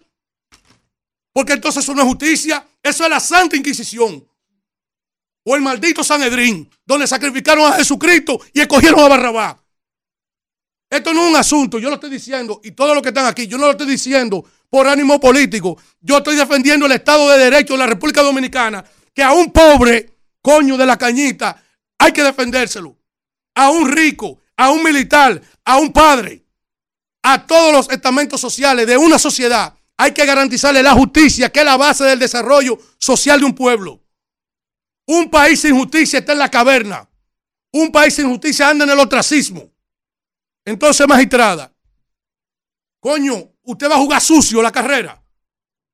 Usted se mete un esteroide en una carrera de 400 metros con valla y este pobre hombre comiendo yuca, aguacate, plátano, piensa competir con usted de esa forma. Es así. Ah, a mí que tú le das la carpeta fiscal. Entonces, a Donald Guerrero y a José Ramón Peralta se le esconde. No, tú no te puedes defender, yo te voy a condenar y tú no vas a tener cómo defenderte de mí. Coño, la sociedad dominicana tiene que pararse ante eso. Porque este país no es de ustedes. Y ustedes tienen tres años en el poder y mañana pueden salir. Y usted está prevaricando justicia, magistrada. Atención, la, la- la- la oficial del Ministerio Público, que es la señora Miriam Germán Brito, cabeza del Ministerio Público y es la de persecución. La regla tiene que ser para todos igual. Y hasta el más grande criminal del mundo tiene derecho a defenderse. Tiene derecho a un abogado y tiene derecho a ceder a las pruebas. Entonces, entregue la carpeta fiscal a esa gente. Yo no sé si ellos son culpables, yo no sé si son inocentes. Si son culpables, ojalá le metan, ojalá le metan 30, o como dicen en el pueblo llano, ojalá le metan 40. Ahora, ellos tienen derecho a defenderse. Ellos tienen derecho a disfrutar de lo que establece el ordenamiento jurídico en la República Dominicana. Primero, ha habido un exceso con la prisión preventiva y ahora también tienen privilegios que le entregan a uno sí y a otro no la carpeta fiscal. La regla Brady, Brady, que cumple 60 años, que viene también establecido en el derecho anglosajón de los Estados Unidos, al igual que esas siete medidas de coerción, le exige a usted que la regla del juego establecida para la justicia, como usted está llena de pruebas, le permita a ellos también tener acceso a sus pruebas. Vámonos, Isidro. Rumbo de la mañana. Bueno, es viernes, la gente lo sabe porque es viernes de la doctora, uno de los segmentos favoritos de los oyentes y del equipo. Llegó la Manuel está doctora y Usted, usted está bella con ese, Siempre. ese, ese crucifijo ese rosario del animal, parece una Así mismo. que Sí. de ahí, de las montañas del sur, Bueno, es que hoy es Pero día- to- es todo, está todo combinado. señor, acá, la doctora no es menos de ahí. La doctora tiene los arcillos, así se llama. los arcillos, ¿verdad? Pues tú estás muy- Las sí. alhajas suyas en el día de hoy, eh, con ese azul del animal. Hasta, hasta eh, me parece que hasta el anillo también. Eh, Ay, fe- claro. Feliz día del médico. Feliz doctora. día del médico, doctora. Muchas gracias. Hoy es Día del Médico Dominicano. Ay, sí, felicidades a todos. Gracias. Sí, una, fecha. Y, y felicitar a todos los médicos que han tenido jornadas eh, interminables. Agotadoras, sobre todo los del y- Pina. y la- la- exactamente, los paramédicos también, los bomberos, los guardias. Todo al servicio de la salud. Así es, que no han descansado. Y nuestros médicos que son bastante mal pagos aquí en el país, Sí, lamentablemente, sí, sí. seguir luchando para que obtengan buenas reivindicaciones salariales Sí. y buenos beneficios que toda históricamente hemos visto cómo el Colegio Médico Dominicano se la pasa luchando. Por favor. historia. Sí, siempre está luchando a ver si consigue buenas reivindicaciones para los médicos, pero vayan a salud. todos los médicos las felicitaciones, primero por la doctora, que nuestra médico sexóloga, ella es ginecóloga, ¿eh? Y nuestra, nuestra sexóloga de cabecera. Y terapeutas familiares de pareja. También. Gracias. Entonces, hoy tenemos un tema de Y eso que le gusta, de eso que le gustan científica. a los amigos de Manuel, porque Manuel siempre tiene un Sí. amigo que anda preguntándole a la doctora. Entonces, el tema de hoy, doctora, disfunción sexual en la mujer. Sí. Hoy quise traer este tema porque la última presentación la hice con la doctora Marlene Fernández y hablamos de la disfunción sexual masculina, la más frecuente, que es la disfunción eréctil. Y uno de los chicos, me parece que fue Vitacho, uno de los muchachos, eh, preguntaba del- de los temas femeninos, que es todo un mundo, un, un buffet. Entonces, eh, hoy quise hacer un, vamos a hablar un, un pequeño, una pequeña plática. Aquí vamos a hablar sobre la disfunción sexual femenina. ¿En qué consiste?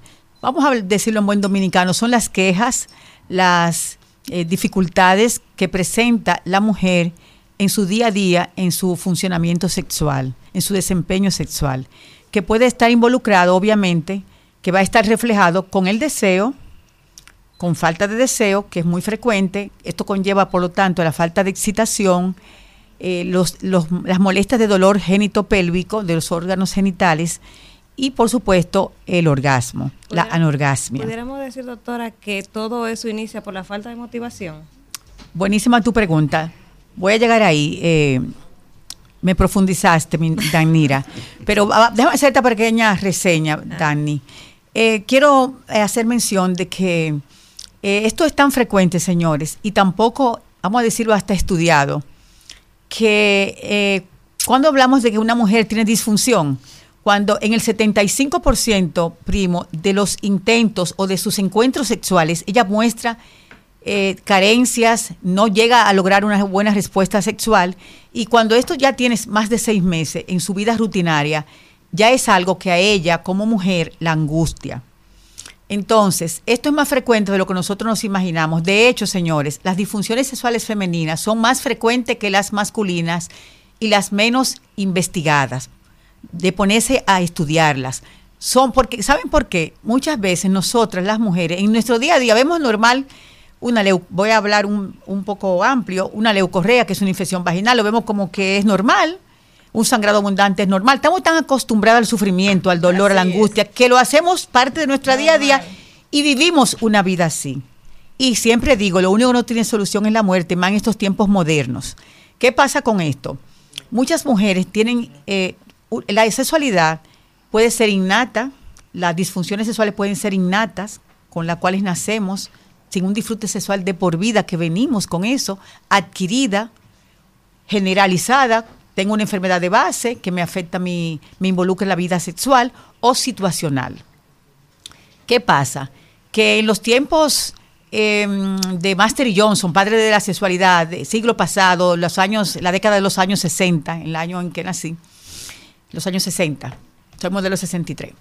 Eh, los años 60, en esta década, eh, Master y Johnson consideraban la sexualidad, la respuesta sexual, como una, una- un tema lineal, donde comenzaba con el deseo y terminaba con la fase de resolución. Hoy día se sabe que el tema es más complejo, según Bond, eh, gente dedicada a los estudios de la sexualidad, Bond, ¿qué nos dice?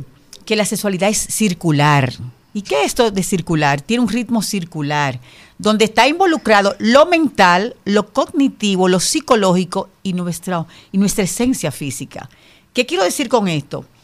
Él dice, una mujer que esté bien amada, que el amor, que es un término amplio, que cuando se profundiza, que mi primo sabe mucho de eso, cuando se lleva de una manera genuina y se, de verdad se concretiza con el tiempo, con el día a día, con la experiencia, la intimidad emotiva. Siempre hablo de la sexualidad, que es un término que abarca amplias dimensiones. Cuando yo involucro todo esto, eso me garantiza, es un predictor de que yo voy a tener una buena respuesta sexual y que voy a tener una relación que va a ser, que se va a mantener y que la voy a iniciar y se va a mantener porque tengo un bienestar mental bueno involucrado. De hecho, se han hecho estudios donde mujeres con un buen bienestar mental, estas mujeres son mujeres que disfrutan de su vida sexual, buena respuesta sexual, menos angustia y son felices. No solamente si- porque según este método circular no tiene que haber una penetración ni una estimulación del clítoris para la mujer decir llegué al orgasmo. En, en el método de él, él dice, aunque usted no tenga una penetración, usted va a sentirse tan satisfecha porque hay involucrados otros elementos que usted va a ser feliz y se va a sentir plena. La sexualidad no va a depender, en, según el método del circular, de una penetración ni de un sexo oral, sino de otros elementos. ¿Qué pasa con una esto? transferencia, ¿verdad? Una cosa así. te Es una transferencia. Cuando una mujer es una mujer que tiene. Manuel dice, él te esa. deposité ese tipo de Ahora Sí, usted, le es manda, así. usted le manda el, usted le manda, usted le manda el capture. No, pero se emociona la mujer. Ustedes A saben. minimizarlo la así. mujer. Sí, ustedes saben que Manuel Eh, tiene sus Ponle 200 temas. a uno, a ver si, a ver si no se va a necesitar ella. 200 que 200 mil. Ponle 200 mil a uno para que tú veas. Temas profundos. A ver si esa no se va a necesitar de una vez. Transfiere, le manda la captura. Está bien, sí. Bebecito, una mujer que esté maltratada, que bienestarmente su salud mental esté afectada, que tenga temas con su imagen corporal, que sea insegura, eso la lleva a miedos, Y no a inseguridad. Y no hay 200 mil que valga. a perdón. miedo a un embarazo, Oh, sí. que tenga traumas, infidelidad miedo a un embarazo, a transmisión sexual. Es una mujer llena de miedos y de inseguridad. Tú sabes que esa mujer va a tener una mala respuesta sexual Doctora. y no va a tener un orgasmo bajo ningún concepto, ni bajo penetración, ni estimulación, ni nada. Mi pregunta, mi pregunta. Doctora, doctora, la, Pero ella no me ha respondido mi pregunta. Si no voy a llegar ahí. doctora, la disfunción femenina se presenta más por un tema endógeno o por causas exógenas de carácter psicológico. Pueden ser de las dos formas. Recuerda cuando dije, puede ser innato, adquirido en tema general por base a una Las enfermedad aburren- Las mujeres se subyacente. aburren de cualquier vaina. Sí, o puede ser situacional. Ahí involucro los temas psicológicos. ¿Qué pasa? Que una mujer que tenga... ¿Cuál fue tu pregunta, Dani? Yo le pregunté Acuérdame. que si la falta de motivación pudiera ser uno de esos factores que... Mira, que Sí, una mujer que sea, que viene, su salud mental esté bien, que sea segura de sí misma. Es una mujer pero que que el hombre no la motiva. quizás. va a arrancar. No, esos son elementos que se, sí, va, claro que sí, eso influye. Va a arrancar. Pero hay factores, enfermedades generales de salud. Está aquí lo anatómico, lo neurológico, lo psicológico, como hay un punto que Danira mencionó, lo ginecológico, eh, eh, lo hormonal, lo, sí, sí, lo mental, lo medicamentoso. No, le falta romo también. Ahora que nos ponen un trago. Entonces, una mujer, oigan bien chicos, una mujer con, vamos a hablar, aquí tenemos a Danira, espero que no sea su caso, pero puede ocurrir. Una mujer que esté en embarazo o en posparto, puerperio, ella luce muy linda, dicho sea de paso, la felicito, eh, se ve muy saludable. Para llevarle estado otra El deseo sexual le disminuye, puede disminuirle a una mujer en puerperio, posparto o embarazada, pero en medicina dos por dos no son cuatro. Hay mujeres que dicen, no, yo disfruto con- Pero bien. también se da el caso contrario, que le También se da el caso contrario, que la mujer le da más deseo de tener sexo. Mientras está lactando muchas veces puede disminuir, pero medicina, recuerden, dos por dos no son cuatro. La medicina no es exacta como las matemáticas. No es cuadrada, no, no es así. En ella puede funcionar, Ah, en otros no. Pero generalmente baja el deseo sexual en la mujer. Hay muchos sí, temas de fatiga del bebé que llegó a la familia, eh, no, doctora, la autoimagen. son cosas, o sea, el agotamiento factores. es una cosa, pero el deseo No, a Daniela no le afectó, pero las mujeres, muchas, pueden afectarle su deseo sexual. sonrisa no es de carencia. Esos pómulos encendidos. Ay, no, No. ay, no No. sexual. Ella sabe- Esa no, no tuvo que volver al consultorio para quitarse No, ella, ella no, ella no es el mejor ejemplo. Pero también, bebecito, las mujeres que tienen temas de infertilidad, que su objetivo es lograr tener un hijo, esas mujeres se sienten muchas veces disminuidas, eh, carentes. Ellas piensan que no son mujeres igual que las otras, que su autoimagen, que no han podido llenar esa satisfacción, de ese objetivo de tener un hijo. Esas mujeres, por supuesto, van a tener temas con el deseo sexual, con la excitación y con el orgasmo. ¿Y qué pasa con la linfómana? Que es lo contrario. Ya eso es una parafilia, es ¿Eso es una, una qué? una parafilia, son trastornos conductuales fuera de lo que es lo normal. Y, y vamos a decir que son enfermedades. Sí. Claro, influye también, muchísimo. Le, le da mucho deseo a la mujer cuando se doctora, estresa. doctora, perdón. Puede, puede ser mucho o puede ser, depende. Doctora, lo que usted ha traído a la mesa. eh, ahora espejo. Hay mujeres que cuando se estresan como que... Sí, claro, le sube también. ¿Le coge con el timoneo? Puede ser Vamos, también. sí, sí, eh, espérese. El espejo. La, la otra parte de lo que usted ha traído aquí. Usted dice, habla de la parafilia. Eh, eh, de- pues se puede decir que la ninfomanía o, eh, eh, eh, es algo patológico. Claro que sí. Y yo sé que a y ustedes eso se regula. Es decir, hay que una pastilla para bajarle el gusto a esa mujer. Sí, se medica, claro, se medica bajo psicoterapia, claro, hay que de- Sin de- medicamento. No, Ah, hay que ah, ah, manejarla. ah, abuela, limpia. Hay que manejarla para que ellas puedan tener un control, porque eso no depende. Yo sé que ustedes quisieran tener una linfómana a su lado, pero eso es muy lindo decirlo, pero no es muy Es bueno. eso. Eso es Eh, terrible. Hay hombres que han tenido que salir corriendo, no aguanta Eso su lo mano, con la aguanta, mano en la cabeza. eso es terrible. Quítemela de arriba. Le voy a traer ese tema en otra, eh, en lo otra. hablamos Sí, lo arriba, en la hablamos. otra cabina. ¿Y dónde Sí, estabas? claro. Tú no estabas aquí. ¿dónde Pero hay que hablarlo otra vez. Hablamos, Entonces, otro tema importante, los temas de génito urinario. Mujeres que se les sale la orina, la pipí, por temas de partos, de sobrepeso y tienen una debilidad en el suelo pélvico. Hay prolaxos que la matriz o el útero, para que me entiendan, se prolaxa, se sale para afuera. Eso le da vergüenza, le da a ella sequedad vaginal, eh, dolor pélvico, altera su deseo. Y estos temas son complejos porque no siempre la cirugía los resuelve.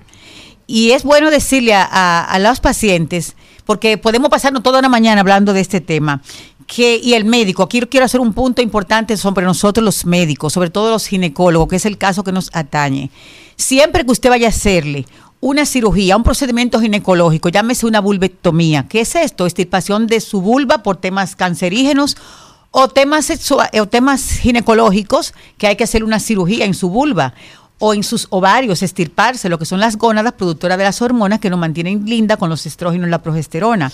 Ojo, un paciente, y ustedes que son chicos que están en los medios de comunicación, que todos los días ven los conflictos que se producen, debe de haber un consentimiento previo, informado, donde él, una semana antes, donde esa paciente analice lo que se le va a hacer, vea los pros y los contras, decida y el médico lo respete. Somos muy partidarios de actuar de la ligera, no te puedes sacar los varios derechos, no me te saqué el izquierdo y eso puede ser tema de litigio y de medicina con temas legales. Siempre informarle al paciente y las consecuencias y riesgos a futuro que pueden producirse por este tipo de conductas quirúrgicas. No siempre y las repercusiones que una cirugía puede tener a largo o corto plazo, el médico debe informarlo. Par- Partimos muy de ligera, de hecho, las pacientes llegan con una infección vaginal que tiene un trasfondo subyacente de un tema sexual. Cuando usted le indica un óvulo, una orientación, ellas creen que con eso, porque ya tienen lo de ella guardado, pero tampoco el médico pregunta, Doctora. ¿cómo es tu vida sexual? Doctora. Casi ningún ginecólogo lo hace, Doctora, por muchas razones. hay cosas de las mujeres, doctora, que son de menor, bueno, hay cosas que son exclusivas de ustedes que para el mundo y para ustedes tienen más importancia que los misiles que tiraron en la guerra de Vietnam. Claro. Por ejemplo, Cuando una mujer se rompe una uña, eso es más importante para ella y cree que el mundo entero tiene que asumir eso, Eso que lo que pasó en la Segunda sí. Guerra Mundial. Y si el hombre, y si este no le pregunta por la uña esa, el mundo se está acabando. Sí, claro. No es la uña, es el detalle. ¿Por qué detalle si el hombre no está a nosotros no nos exagerando. importa esa vaina? está exagerando con el tema de la Oye, a nosotros no nos importa esa vaina. El hombre que no diga esa vaina. Oye, oye, tiene que oye, estar oye. Oye, oye. Oye, oye, tiene que a usted le gustan los pendiente hombres hipócritas. Al hombre que no le diga esa vaina. A nosotros no nos importa una uña. Nosotros estamos preparados para buscar dinero de uña A diablo. importa. ¿qué estamos hablando? A ti A nosotros no nos importa una uña. pendiente El a hombre se levanta uña. de su cama a hacer su diligencia. no, A buscar cuarto. ¿Qué a uña? que ¿De qué? una mujer está pendiente Espérese. a una uña, pero ¿con Espérese. qué clase de mujeres Espérese. que tú te juntas? Nosotros no estamos pendientes a uña. No, no. El hombre que nos diga eso es un hipócrita. El hombre no está pendiente a uña. Aquí nadie Mire, pendiente a la uña. el hombre no está pendiente a uña. ¿Qué uña? ¿De qué hombre? Uno está pendiente Doctora, de déjame hacer mi pregunta. Permiso. déjame hacer mi pregunta. déjame hacer mi pregunta. Eso es hipocresía suya. El hombre no está pendiente a Tú uña. no estás Tú no pendiente a uña, de tú no estás pendiente. detalle. Sí, porque ella no. se pone la uña para usted. Oh, sí, claro. ella se la Sí, pone claro. la Sí, claro que sí, Usted no. tiene que estar pendiente. Escuche esto. Al, al final volvió a los girasoles. Sí, sí, claro. Escuche esto. Doctora, escuche esta- este asunto. Déjame al bebecito Escuche tranquilo. esta pregunta, No, doctora. no, no, que es un machista. Escuche este ¿Cómo tú asunto. vienes aquí a plantear delante de nosotras dos? Y que, que una mujer está pendiente a una uña. A nosotras Eso es la tres, verdad. una mujer lo que está pendiente. Eso es la verdad. De que, que una uña Eso es la verdad. Irrespetuosa. Irrespetuosa. Doctora, escuche esto. Retrátate de eso, Manuel. Mire, hombre, hágame el favor. Retrátate. Doctora, escuche esto. Quédate mal, ma- bebecito. Doctora, escuche esto. Bueno. Espérese. Tenemos cerebros Sí, diferentes. pero ese que está hablando de la uña, espérate, espérate. Ese que está hablando de la uña, allá afuera estaba diciendo Mi que le gusta el pelo largo de la mujer. Doctora. Entonces eso sí usted está pendiente. Mi Al pelo pregunta- largo mi sí. Ah, Mi pregunta Bájate a parir muchacho. Jessy, mi pregunta. Que me Adelante. garantice mi derecho a preguntar aquí. Doctora. Doctora. garantízale los derechos. Tómate un Ponstan. Déjeme el bebecito La hablar. Tiene derecho a un abogado también. Vamos, bebecito. Como A uno de los dos lo contaron. Dice Jessy que hay cinco mujeres ahí. Lo contaron. Aquí hay cinco, mira dos allí. Doctora, escuche esto. Yo me, yo me doy por ella. Eh. Escuche esto, doctora. Yo soy lesbiana. El hombre, la mujer por lo regular, tiene sus temas de ella, que son de ella, ¿verdad? Y esos temas para ella son más importantes que las relaciones diplomáticas entre China y Estados Unidos. Claro. Eso, eso es la verdad para ella. Dios mío, qué difícil. Qué batalla. Mira, mira eso. Mira cómo se me está marcando a mí ese... ¿Cómo se llama eso aquí? ¿Y con qué, La ojera, la- ¿Y con qué No. mujeres que este hombre sale? ¿Eh? Todas ustedes son así, den su película. No, me vengan con hipocresía a mí, que yo no soy hipócrita, no me digan historia a bien, mí. compañero, la No me vengan con esa pregunta. historia a mí. Compañero, la pregunta. Mira, ya voy a cumplir, qué sé yo cuántos años, ya que Vamos, sé a, yo qué. vamos a revisar tu buscador. Ella misma, ella misma, doctora, frecuentemente se produce esa disfunción eréctil por esos temas también. Porque esos temas son importantes para una mujer, Mira, uno no y, le y ahí eso. mismo, y ahí mismo, esos hombres así que son medio, medio brutos y bruscos. Disculpe, disculpe. Son parte de, de- de Disculpe. esa, de esa discusión. Disculpe, disculpe. Eh, por eso nunca me han votado por ser tan brusco. Oye, Adelante. oye, bebecito, la respuesta es esa misma, afecta. La, mira, los, pro- los estereotipos convencionales, lógicamente, afectan pro- de una manera profunda el género, de una manera profunda causan trauma, traumas eh, debido a la a lo- al género, de una manera profunda en estos momentos, sobre todo causando disfunción sexual a la mujer. Claro que sí. Esa es tu respuesta. De una manera, estamos en una sociedad estereotipada de tal manera, de manera tradicional, que eso nos produce profundos traumas por- de género y nos afecta la salud sexual de manera, de, de- eso va directo. Nos afecta, tiene tiene una repercusión profunda en la salud sexual de la mujer y nos lleva a disfunciones. No, voy yo. Y nos lleva a disfunciones. No, no, tú te has pasado el día entero hablando. Esa pregunta Abel, fue profunda, pero nos afecta. Doctora, mire. Es una realidad. Pero después de mí. Pregunta, sí. Sí. Yo no voy a hacer una pregunta. Aguántate. Tan- Tan excitada. Yo sé que Manuel ha sido muy fuerte. No, fuerte, no, yo dije la verdad. No, Usted es, muy es- tiene una hipócrita, eh. repercusión en las disfunciones De sexuales. lo contrario, no soy hipócrita. Con la anuencia de la producción y luego de las preguntas de los panelistas aquí presentes, yo estoy seguro que hay un sinnúmero de personas que tienen una necesidad imperiosa de llamar por teléfono y aprovechar esta profesional en el día de hoy para hacerle algunas preguntas. Mujeres, mujeres. Sométalo allá a votación. Mujeres, mujeres. Y si aprobado, bien. Y si Mujeres. no, ¿usted me entiende? Llévese de mí, que yo soy una viejo de puerto aquí. Vamos. Kimberly. Kimberly, muñeca, ven, que diga su comentario. De allá, de Yo cogí un turno. Pero oiga, el turno mío. Es de desahogo, yo entiendo. Este desahogo. Claro. Usted, señor, Con todo el respeto y sin que se ofenda. Como dice Diana. con todo el respeto y sin que se ofenda. Su pregunta a la doctora. No, pero Es mi turno. Yo entendí la Pregunta la de él. invitada. Respete mi palabra. Profesor universitario. Su pregunta a la Doctor doctora. Manuel Cruz.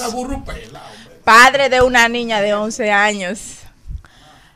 Yo no puedo creer que un hombre que yo respeto, quiero y admiro esté promoviendo desde este No, eso no es espacio verdad. Estamos está tergiversando, ¿eh? Está ese pensamiento misógeno, Eso no es verdad, ¿eh? basura, Eso no es verdad, ¿eh? machista. No, que estamos está tergiversando.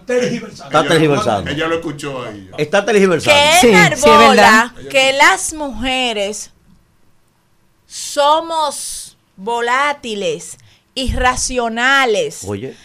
Que, que, que nos ocupan y nos atañen cosas tan irrelevantes Todo eso como porque no me una importa una uña a mí. rota. ¿Eh? Tú sabes lo que es comparar el hecho de que a una mujer le importe más sus ojeras que una posible tercera guerra mundial o una verdad. segunda. Yo quiero que tú abras tu buscador de Instagram. Eso es la verdad. Veamos el algoritmo. ay, ay. Porque es en ese mundo donde tú vives, Manuel, Sucio, perverso. que nosotras, las mujeres que estamos aquí, estás y vive, mujer de la calle. La salsa. hemos luchado mucho, no Manuel. uña a mí. Hemos ¿Eh? luchado mucho para que cambie. Ese mundo que nosotras queremos para tu hija, tú hoy lo estás destruyendo con tus palabras, porque no- de tu boca no puede salir eso. Kimberly. Yo te voy a decir a ti, no, pregunta, a ti, compañera. profesor Tú Manuel Cruz, tergiversando. te voy a Manuel hacer dijo tu aquí que no le importa una uña. Al hombre no le importa eso. De su no importa. De su cuento. Usted está teorizando también ahí. ¿Qué hombre anda pendiente de uña de mujer? Póngase su uña en el salón y salimos de Te dibujo una raya Oh, para ver si orina más lejos que yo. Ahora van a teorizarme a mí. Vaya al salón, póngase Es su más, uña. doctora. Yo Acabó el tema. Yo me pongo una mujer a partir de las uñas de los pelos. Y ahora. ¿Eh? De oro, La pregunta, ahora. Claro, Jessy, está pendiente mi pregunta. Y tú te levantas a las 5 de la mañana Mi pidiendo una pregunta. uña. La mando para el salón. Pero ve acá. Mi pregunta. No, mi pregunta. Eh, la pregunta, no, no, no, ¿cómo que No, mi pregunta. La pregunta, pero eso fue muy largo, ¿y cómo lo va a repetir? Profesor. La pregunta. Haga su Manuel pregunta, olvídese de mí. que Yo planteé lo que No, yo no. quise plantear y ya te cerrado el tema. Pregunta, Kimberly, que Oh, ya estamos Pero ven. Yo no creo en eso y ya, vamos a Sa- seguir. Oh. Sácate la correa, ven y Oh, dame Dios una mío. pela. Mi pregunta, Manuel Cruz. Pero de la doctora, yo soy Ah, opinión. permiso. La doctora está ahí, la invitada. ¿Con, con, con qué tipo, con qué tipo, con qué tipo de mujeres que tú hablas? Ay. ¿Con qué tipo de mujer te juntas? Ay. ¿Y con qué tipo esto- de La mujeres que tú te vas a la cámara?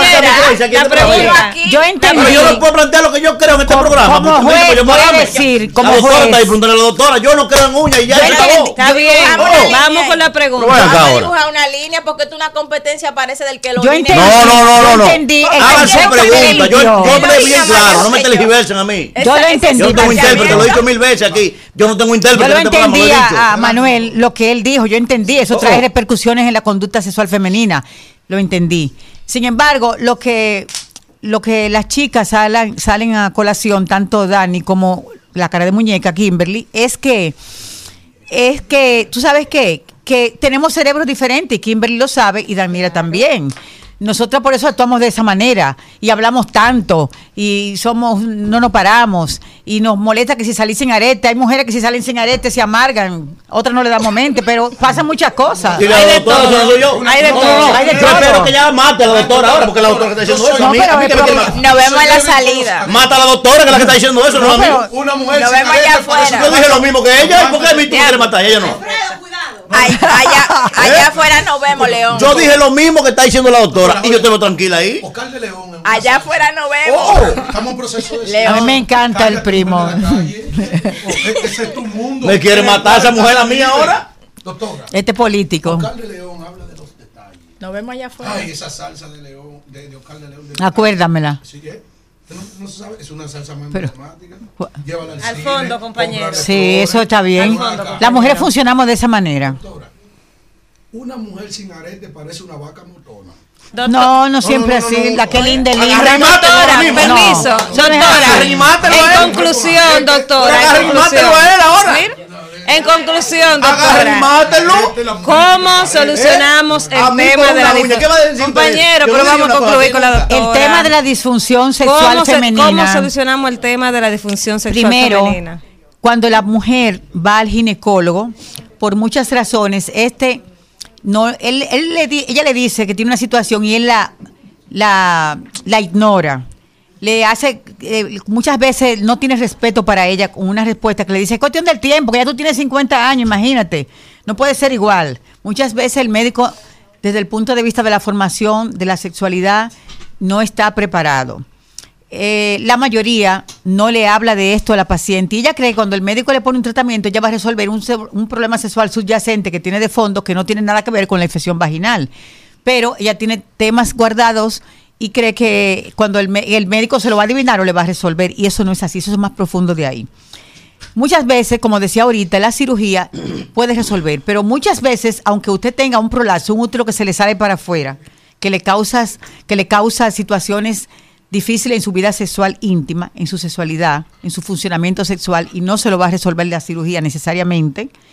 Eh, Son muchas las soluciones, Danira.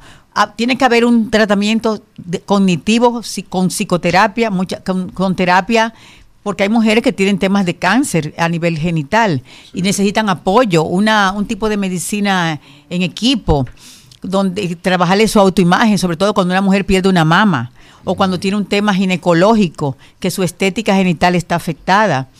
Eh, esto un- depende, como dicen en el campo, a según Danira. Según, según le sea el caso, se maneja. Las menopáusicas que somos...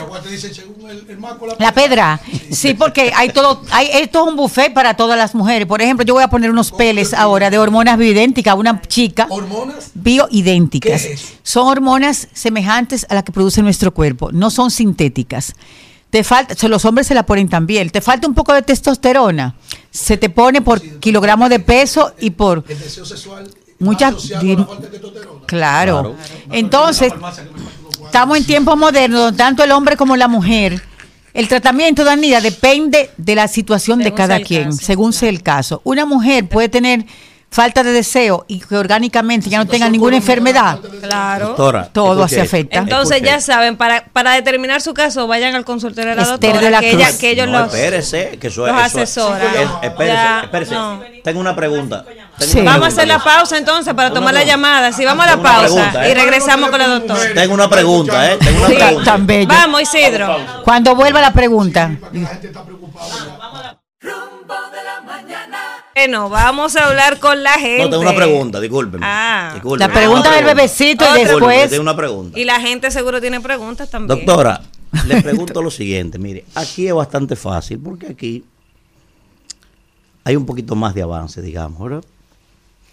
Pero este señor que viene de un campo de allá de Yaguate, que anda emburrado, que es un hombre, ¿verdad? ¿Qué debe hacer un hombre, doctora, cuando él logra identificar que esta dama regularmente está cayendo en estos temas de Disfunción. disfunción, no se siente bien, no llega al éxtasis, no y él que tiene algún que tiene algún nivel de se da cuenta que ella lo que tiene es un tema psicológico. ¿Verdad? Que ella misma se está, no, espérese, va, va a haber pesajito otra vez. Vamos, están llenas las Entonces. ¿cómo él debe actuar, doctora, para hacerle entender a ella que deben buscar ayuda? Debe apoyarla. Porque si va y le dice que tiene un tema, cuando viene a ver le hacen lo que me querían hacer a mí. Debe, la cabeza. debe En- apoyarla En, esta, en esta cabina. y llevarla donde la doctora Esther de la ¿cómo Cruz. le Debe apoyarla. doctora? El tema de que reaccione, de que No, reaccione como reaccionaron aquí. Tienes que saber cómo decírselo. En la forma Tan en- brusco, en- ¿verdad sí, que? en la forma que se lo diga, con sutileza. Aquí te lo con sutileza. aire. Llevarla Dilo. a ella a buscar ayuda, porque, pero tiene que sabérselo decir. Hipócrita. Mostrarle su amor su, eh, y esa intimidad eh, entre los dos y acompañarle en el proceso y, y, acom- y a la- ir a terapia, porque muchas veces el hombre tiene su tema y eso le afecta a la sexualidad de la Vamos mujer. con la gente que seguro ella cree tiene que el tema es de preguntas. ella. Buen día. Rumbo de la mañana. Se cayó esa. Buen día, rumbo de la mañana. Sí, buena. Adelante. Edwin Pérez. Pregunta Me gustaría que preguntara a la Adelante, mujer. Edwin. Doctora, me pasó un caso ahí con una, una joven. Ajá. Cuando íbamos a- al sitio que ya estábamos allá, la tipa ni muerta. Ni mueca. Cuidado. Samuel, Escucha. Siga, maestro. ¿Cuál es el siga. caso, Edwin? No, nada, no se resolvía nada, nada. Era para atrás automático. ¿Y para qué fue? No, lo que pasa que muchas veces la doctora. eh, eso eso es una no, ella no tuvo respuesta. Eso puede haber sido situacional. Bloquearse antes Se bloqueó por muchas razones. Hay que, hay que escucharla a ella. Hay cosas que no deja que la mujer arranque. Seguro pelearon en el camino. O ella quería una con. Había que pagar la casa. Buen día. Hay que ver muchas cosas. Buen día, la ¿quién nos higiene? La higiene, los olores. La... Hay que ver. Buen día. Eso es muy profundo. Sí, adelante. Suba un poquito la voz, que no se escucha. Ahí casi. faltó información, tú Mira, sabes. eh, yo creo que la pregunta del año fue la pregunta de la uña. Ese señor que dijo que está pendiente a las uñas no tiene responsabilidad en su casa. Porque un hombre que, que esté pendiente a la responsabilidad de una casa no está pendiente a que si una uña, que si un aquello. Yo creo que la pregunta de la uña... eh, lo que dice el caballero. no Siempre está bella. Yo Deje, Yo deje escuchar al caballero lo que de dice. acuerdo con ese señor. Deje escuchar, que usted está mal enfocado, señor, en eso. No Es un tema de dinero. No, tengo el, eh, eh, eh, el nombre, lo escucho siempre, pero no sé cuál es. Manuel, Manuel. Gracias. Buen día. El profesor Rumbo de la mañana. el doctor Manuel No, Manuel no, no me lo entendieron. Ustedes Sí, pueden decir lo que ustedes adelante. quieran. Yo respeto la idea ¿Quién de no ustedes, la mía, dónde? más nada. Déjame hablar, Manuel, déjame hablar, Manuel. Mi Adelante. amor, mi esposo Jason. Ay, ay, ay, Adelante. ay, hagan silencio. Mire, hermano, le voy a decir Así algo. mismo, coño, me defienda aquí. Le voy a decir algo, hermano. Eso que usted dijo de las mujeres y de las uñas. Yo que soy un hombre que manejo más de cuatro empresas. Estoy en el banco ahora mismo y salí del banco nada más para llamarte Muy bien. y decirte, yo tengo que estar yo pendiente hasta de la uña que tiene mi esposa, porque trabaja tanto, se enfoca tanto, que ni, se- ni, ni está pendiente ni a la uña, ni al salón. cree ni que a está ahí, coño, los Ella es linda y siempre está bonita. Usted tiene que reírse, mi abrazo. Jason, ella, es bella. Eso, el próximo diputado Boca Chica. Aplaudimos todo, menos Manuel. Chica no faltar una uña. tírame, tírame, Vamos, vamos. tírame fuera del aire para que me repita eso. Rumbo de la mañana. Adelante. Buen día. Gracias, gracias. Buen día. Habla Osiris Beltré del municipio de Puñal, donde ocurrió el caso de la fiscal de la Romana, parte 2. Sí. Oiga, esa es, la, esa es la mujer más arrogante que hay aquí. A la A, alcaldesa. a- a- a esa misma, sí. ahí. Yo vivo cerca del La cuartel de, aquí, de, de- de- de. Sí, otra cosa. Eso que van a inspeccionar los sitios peligrosos, como con gas y esto y lo otro.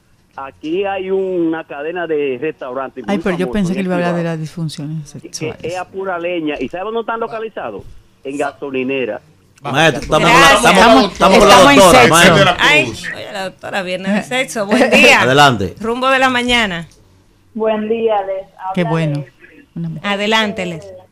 Yo quiero hacerle un comentario a las mujeres que están en esa cabina en este momento. Con respecto a lo que dijo el señor Manuel. de la uña, nunca se lleven de una persona, si se puede llamar persona, que el único aparato reproductor femenino que ha visto ha sido de su mamá. ¿Por lo ¿Por que dónde salió? La próxima ya. La próxima. No estoy de acuerdo con ella, pero la próxima. No, yo tampoco.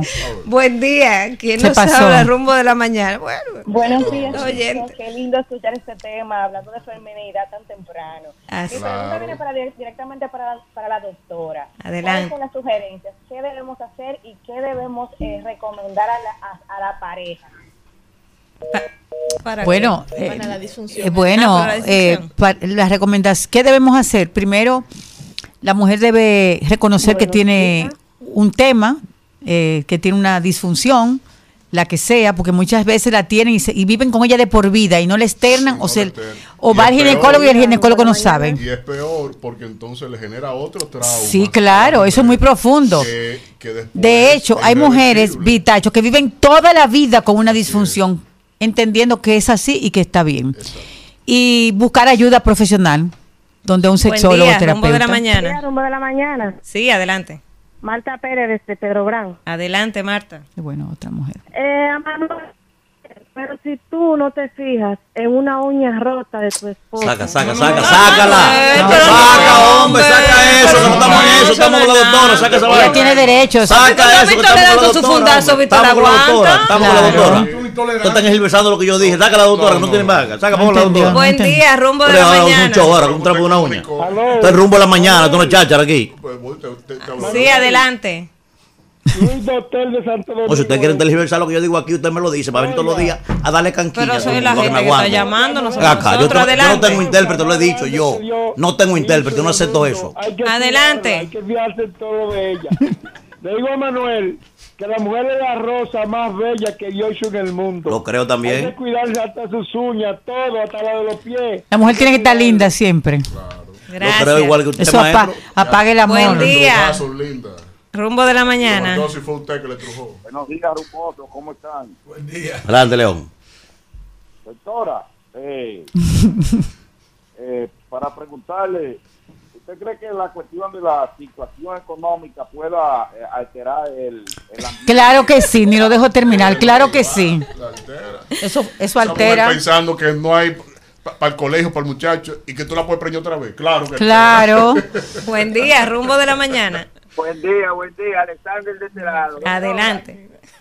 Una persona pues, se, puede, se puede llamarse precoz si está besando y, y en el acto de, de besarse eyacula. Te tiene loco esa mujer. Claro Más- que sí. Más, más que David Ortiz, la mujer de él. Que lo tiene loco a, a David esa mujer. ¿Eh? Ni siquiera espera. Desesperado, maldito. Responda, doctora. Claro que sí, es muy posible que sí, que si el hombre tiene una eyaculación inmediatamente tenga temas de disfunción de disfunción de eyaculación precoz. Buen día, rumbo de la mañana. Sí, buenos días. Es muy Sí, frecuente. ¿quién nos habla? Felicitado por tu programa. Aquí soy orientado. Manuel, defiende tu espa- defiende tu estatus. Que mientras aquí no se trabaje 50% y 50%, van a seguir los problemas que hay de- del feminismo y el, y el masculinismo. ¿Entiendes? Porque lo que te voy a decir siempre toda la razón a la mujer y que llame ahí para, para, para no para desviar lo que tú estás diciendo. Sácalo del aire. Oye, otro. Ese pana de Manuel. Buen día, rumbo de la mañana. Alfredo. Señor. Lo que, pasa es que eso me pasó cuando yo tenía como 16 años con mi novia. Desesperado. El que, el que la besaba y... Ah, Sí, claro, puede pasarle mucho a los hombres jóvenes, él tiene razón. Buen día, rumbo de la mañana. ¿Quién nos habla y desde dónde? Edison, Danira. Adelante. Sí. Danira, yo quiero preguntarle a Kimberly, que ha, arremetido contra Manuel. ¿Cuántas veces Ah, el bebecito semana tiene su gente. o en el mes ella acude al salón? Yo, cuando tengo tiempo, no tengo una frecuencia determinada, además es una cuestión de higiene. Mentira del diablo, ustedes van a semanar a su salón. Sí, los hombres se lavan la Y cabeza hasta, y los hasta días. dos veces por semana, Claro. porque es como dice Kimberly, es por higiene. En Nueva York la gente no quiere, la mu- los, los tigres les gustan la dominicana, pero les salen caros. Las mujeres van al salón hasta dos veces. Uña, cabello, uñas, maquillaje. Alfredo, ¿cuántos días a la semana tú tú te lavas la tu mañana, cabello? Todos los días, señores. Puerto Cabello, tengo que echarle gelatina por 30 años de lo malo que son. Ya, es cierto, la mañana, ya, sí. Buen Te van a día. chacharear este programa ahora con uña y con cabello, con vaina. Vámonos. Entonces me dice para pararme de aquí que yo no participo en cháchara. Buen día, No rumbo de la participo en cháchara mañana. yo, eh, lo he dicho mil veces, no participo en cháchara. Buen día. Rumbo de la mañana. Sí, buenos días. Sí, ¿quién nos habla y desde dónde? Sandy de este lado. Adelante. Con Sandy. relación a que muchos hombres eh, quizá a veces critican de que la mujer va a semanar a la- al salón. Yo no estoy de acuerdo con esa parte porque yo soy hombre y voy a hablar por mí. Yo sé ir eh, donde el barbero semanal y a veces antes de, a- antes de la semana y a veces hasta dos veces a la semana. O sea, ¿y por qué la mujer también no puede hacerlo? Si- Gracias por su llamada. Buen día. ¿Quién nos habla y desde dónde? Ah, pero ¿y ¿qué hacemos? Pero ¿y la gente está llamando y da su opinión. pero- Tú lo que eres un buen intolerante. Buen día. ¿Quién nos habla y desde dónde? Claudia Castillo de Boca. Una pregunta para la doctora. Eh, yo tengo un amigo con un problemita que cuando él quiere complacer a la mujer no funciona. Pero cuando se toma un pastillito, cualquier suplemento para eso, él tampoco funciona. ¿Y?